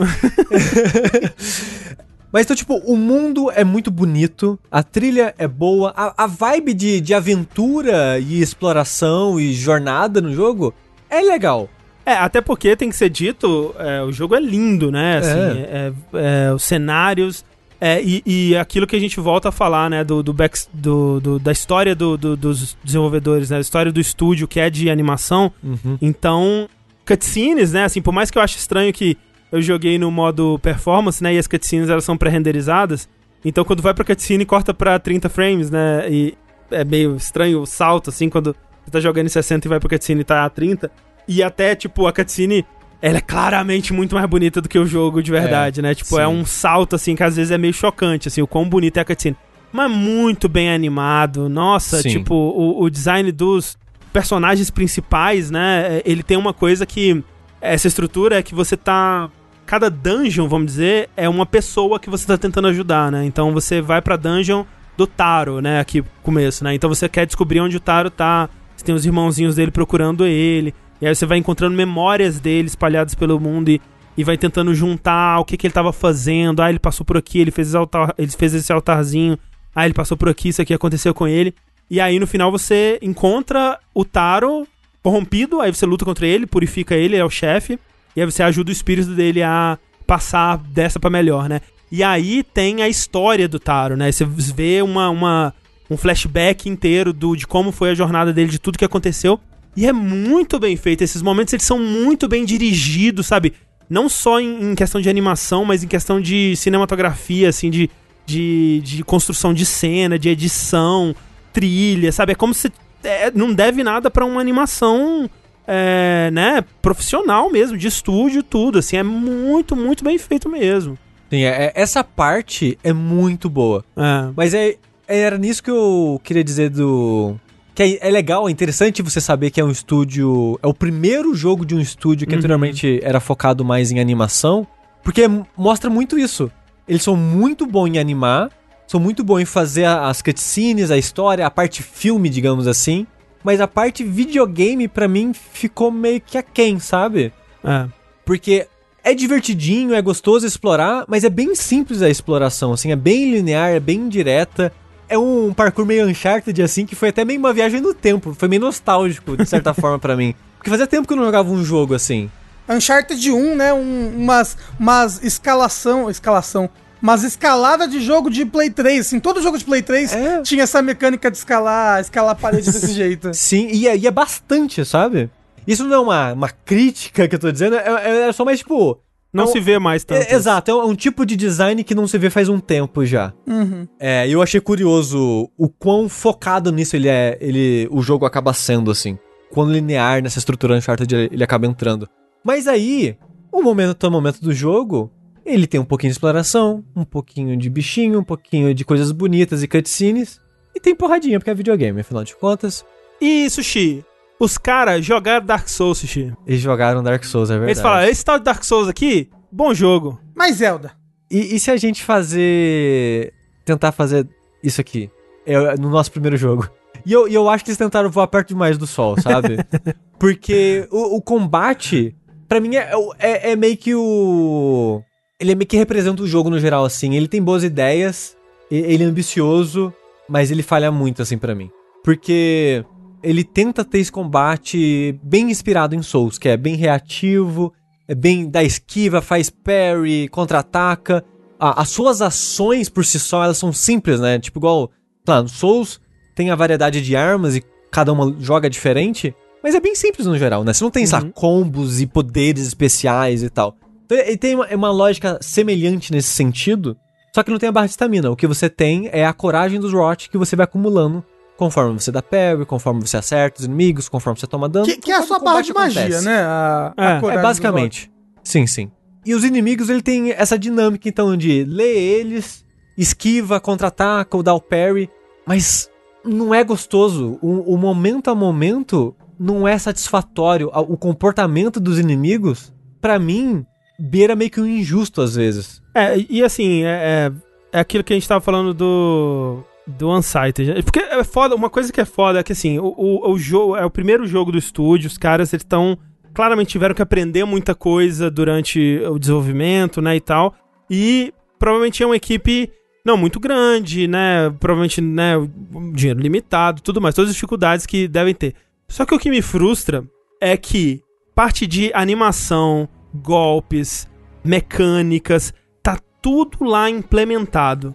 Me parece que os caras só tiveram mau gosto de, de entender o que funcionava ou não. Porque, tipo, tem um jogo bom aqui, sem mudar muita coisa. Tipo, na verdade, se eles fizessem uma mecânica de parry que funcionasse, porque tem a mecânica de parry, que você segura é, o L1, né? É, e ela faz um escudinho em volta. E se você faz esse escudinho no timing do ataque, você dá um parry, contra-ataque, tem habilidades que você pode linkar com isso à medida que você vai dando upgrade, que já enche uma barrinha de hot automático. Tipo, é uma coisa claramente muito importante para você dominar e conseguir fazer com convicção, né, durante o combate. Nunca cheguei lá. É impossível de ter confiança nesse sistema. É um sistema ruim de parry. Tipo, não é que falta um recurso, uma, uma ideia. Não, é falta ajustar o número no código, sabe? Tipo, ah, a janela vai ser maior aqui, o, o, o tempo que ele vai usar para os frames para formar o escudo vai ser mais rápido aqui. Tipo, é esse tipo de ajuste que eu tô falando que me parece óbvio qualquer pessoa que jogaria esse jogo entender que esse sistema de parry não tá funcionando, cara. Tipo, não é confiável, não é, não é, é consistente, né? E isso para mim quebra o é. jogo, cara. A, até a resposta do parry. Não, eu sentia que várias vezes eu dava, eu, tipo, eu fiz esse escudo perfeito aqui e o parry não saía assim, tipo. É. É. é. E, e, o foda é que, você, por exemplo, você pode comprar uma habilidade que você dá uma sequência ao parry, né? Porque o parry você só meio que afasta sim, sim, o sim, inimigo e né, ganha um tempo e tal. É, ele dá uma stunada no inimigo também. E você pode comprar meio que um, um ataque especial que você dá em sequência ao hum, parry, pra hum. meio que uhum. emendar um combo já no parry. Sim, só sair 50% das vezes. É, não dá pra. Não dá. É, tipo, você dá o, o parry do escudo, no caso, mas o ataque não sai. Eu ficava, pera, será que é um timing exato? Eu tentava meio que cronometrar assim, tipo, eu acho que a, a animação do Perry tá acabando, vou dar o ataque. Não saía. É porque. Vou esmagar. É porque. Às é, vezes sai, às vezes não sai. Em todos, em todos os lugares tá, tem alguma coisa que é errada, porque parece que o Perry, ele. O escudo demora alguns frames para se formar, e aí o ataque do inimigo, tipo, ele, ele tem aquela coisa do Tel, né? Ele puxa a espada e vai dar, mas é sempre um segundo a mais que ele segura aqui, aí fode com seu timing. Algumas coisas é, aí não. que tão erradas que não funcionam. E o que mais me incomoda é porque agora eu sei como os capangas no Batman Arkham série se sentem. Porque o Batman, no, na série Arkham do, dos videogames, ele é um míssil teleguiado. É. Você, aperta, você aperta um botão de Sim. ataque, ele teletransporta Nossa. pra cara do bandido. O inimigo tá no ar, fudeu. Você só defende, porque se você tentar desviar, o inimigo é. vai te perseguir até a casa do caralho. Então, assim. nesse jogo, todos os inimigos são o Batman e você é o capanga. É. Os inimigos têm um locom perfeito em você. E é assim, perfeito. A sua esquiva tem que ser frame perfect, assim. Às vezes, dependendo do chefe, do ataque que ele tá dando, é uma esquiva que ela pede muito mais de você do que uma esquiva de Dark Souls, por muito exemplo. Muito mais, assim. nossa, não tem nem comparação. Mais. Assim, esse jogo, no normal, tá? No normal, ele é mais difícil que, que qualquer Souls. Tipo, talvez não tão difícil é. quanto Sekiro, assim, que eu acho bem difícil. Mas esse, tipo, e, e, difícil de um jeito ruim, porque é aquela coisa de novo que a gente tá falando, tipo, parece que eles pegam algumas lições erradas de Souls, né? Que ah, a luta tem que ser super longa e, e cheia de coisa e difícil e tal. E não é, não é isso, sabe? Não é, não é isso que faz, faz esse tipo de combate interessante ou especial. É. Inclusive, é, a grande crítica que eu tô ouvindo falar desse jogo são os chefes. Principalmente, acho que o último chefe, todo mundo fala que é o pior, assim. É, eu, eu ouvi falar que o último chefe é especialmente cagação de sangue, assim. Eu, assim, sinceramente, eu acho péssimo. Muito, muito, muito ruim. Porque a maioria dos chefes a dinâmica da luta, a ideia da dinâmica da luta, pelo menos, o conceito dela é legal. Não, tipo, tá passando aqui agora o primeiro chefe, que é o Corrupt Taro, né? O... Que é tipo um lobisomem é. gigante. É uma luta cheia de coisas muito legais. Tipo, ela tem duas fases, ele tem um negócio que ele tem um, um lampião no, no pescoço, que se você acerta esse lampião, ele toma um stun, e aí você pode guardar isso pra usar quando ele estiver correndo pra cima de você. Ele tem um, um, uma, umas corrupções no braço que você pode mandar o Rod pegar, que aí desestabiliza ele por um tempo. Tem várias mecânicazinhas assim, vários ataques que são legais de desviar e tal. Tipo, conceitualmente, uma luta muito legal, mas ela, ela se perde nessas pequenas coisinhas, nessas pequenas mecânicas que não estão funcionando como, como você é. esperaria, nesse locom exagerado do inimigo, nessas coisinhas assim que é. quebra. E tem muito combate que é meio que mediano, assim. Meio que uma, uma, uma comparação meio nada a ver, assim, mas só um exemplo. Tipo o Biomutant, que saiu recentemente. Tipo, é um combate que ele é falho mas ele não pede muito de você. Uhum, uhum. Então as falhas incomodam bem menos. Sim. Nesse jogo, ele não tem tantas falhas, mas elas incomodam tanto, porque o jogo ele pede muito de você. Se você tá jogando no normal, ele é bem difícil. Você morre muito rápido, os chefes têm muita vida e de novo, você quase não tem maneiras de recuperar sua vida durante as lutas. Ele é como se fosse jogar um Dark Souls sem seus flask. É, tipo isso. De cara. É, e assim, eu, e aqui eu vou, eu vou dizer que, ao contrário de Unsighted de novo, não confie no game designer, porque o game designer vai te dizer que o, o modo recomendado é a dificuldade normal. Não é. É. Existe um jogo bom em Kena, mas ele está na dificuldade easy. Tipo, jogando no easy, esse jogo fica muito melhor. Tipo, todos esses problemas que a gente tá falando aqui, você não vai ter que lidar com eles. Você não vai ter que dar parry, então foda-se, as- as- os combates vão ser muito mais fáceis. Tipo, a, a sua, a sua vida e a coragem dos, dos rots, elas regeneram com o tempo, então você não vai ter que precisar lidar com é, A planta e o problema de esses- mirar esses nela. problemas todos. E você vai curtir o que o jogo tem de mais legal, que é a história, o mundo, é essa progressão, explorando, encontrando os bichinhos e tal. A parte técnica dele, artística. Eu realmente acho que tem um jogo bom aqui. Ele tá escondido pelas decisões de, de game design que. É o primeiro jogo. Enquanto eu jogava esse jogo, eu só pensava: caralho, realmente é o primeiro jogo de uma equipe de animação. Porque tudo que tem a ver com a expertise deles é muito bom. Sim. Quando é a parte de game design, é falho. Provavelmente contrataram pessoas da área e tal, mas é muito. Me passa muito esse gostinho de. É o primeiro jogo, o segundo. O segundo vai ser muito bom. Assim, pois o, é. se- o segundo. Eu to- tomara, tomara que eles, que eles aprendam com, com as lições desse, É. desse jogo aí, porque. O Kel, né? No segundo jogo. É, o Kel. Exato. O The Bridge of E, e é foda porque nesse tipo de jogo, e, e o jogo até ele te incentiva ele a explorar, a encontrar as coisas nesse mundo. Você quer encontrar os rots, você quer ter mais é, as barras de habilidade, você quer revisitar as áreas com as novas habilidades meio Metroidvania e tal. Mas o jogo ele não te ajuda a explorar, ele não te ajuda a colocar um mundo que é divertido de navegar por ele. O combate ele tem ideias interessantes, mas as decisões de que eles achavam que seria divertido de desafio não faz sentido pra mim. O eu joguei o jogo todo normal. O último chefe eu achei tão ruim, de frustrante, porque não, não era para mim não era divertido. Não é, não é. não é. É- era só meio que chato. Era só um difícil frustrante. E tem, e tem uma diferença aí pra mim, sabe? Eu não acho que ele é tão difícil, por exemplo, quanto o último, o último chefe do Sekiro. Mas pra mim era mais frustrante que o último chefe do Sekiro. Uhum. Olha, eu, eu acho. Assim, É que você jogou no mais difícil, né? Porque você é louco. não façam isso, por favor, inclusive. Aqui, ó, você, o André platinou, né? Aí, ó, não, não vale a pena, não vale a pena, não façam isso. É, antes tinha um bug que você conseguia platinar sem rejogar o jogo tudo de novo, né? É. Sim, Mas corrigiram, e aí o André não conseguiu. E ele teve que jogar tudo de novo no mais difícil, né, André? Nossa, é, é uma, uma tristeza, gente. Não, Assim, eu não sei como é que o André matou o último chefe no mais difícil. foram, foram algumas, algumas muitas tentativas ali. Não É. é legal, não. Então, tipo, no final, o jogo tem mais coisa boa do que ruim. Mas eu sinto que pra mim, eu acabei achando ele um jogo ruim no final das contas. Por causa da frustração que eu tive com as partes ruins do jogo, por mais que elas em número são menores, a frustração foi maior que a qualidade pra mim, na minha experiência jogando o jogo. E eu acabei não gostando dele, no geral, por causa disso. É. Mas, mas é um jogo que eu consigo ver que ele podia ser melhor. Eu, eu consigo ver é, a melhoria vindo num- numa sequência, no próximo jogo do estúdio e tal. E estaria animado e interessado em dar chance pra eles. Mas Kina não, não foi pra mim, assim. Mas algumas coisas, eu acho que esse, esse jogo vai ser um jogo melhor daqui a seis meses, daqui a um ano, sabe? Que eu Tomara, sinto que várias das tomara. coisas eles, eles conseguem, talvez, com um feedback, darem um- uma recalibragem aí no jogo, né? É, seria o ideal, assim, mas é, repito, assim, eu acho. E o meu saldo com o jogo ele é mais positivo do que negativo, porque eu acabei é, jogando um pedaço dele no, no mais fácil também.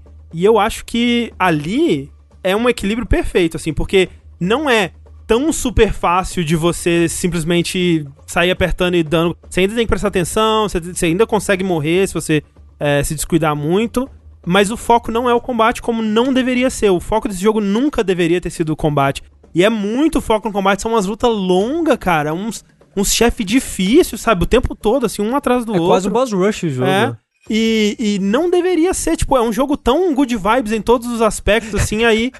André, eu fui pra ele depois do, do Tales of Arise que eu pensei, caralho, acabei de jogar um jogo de quase 80 horas, né? Quero um jogo curto que seja leve. Não é um jogo leve! não é, não é.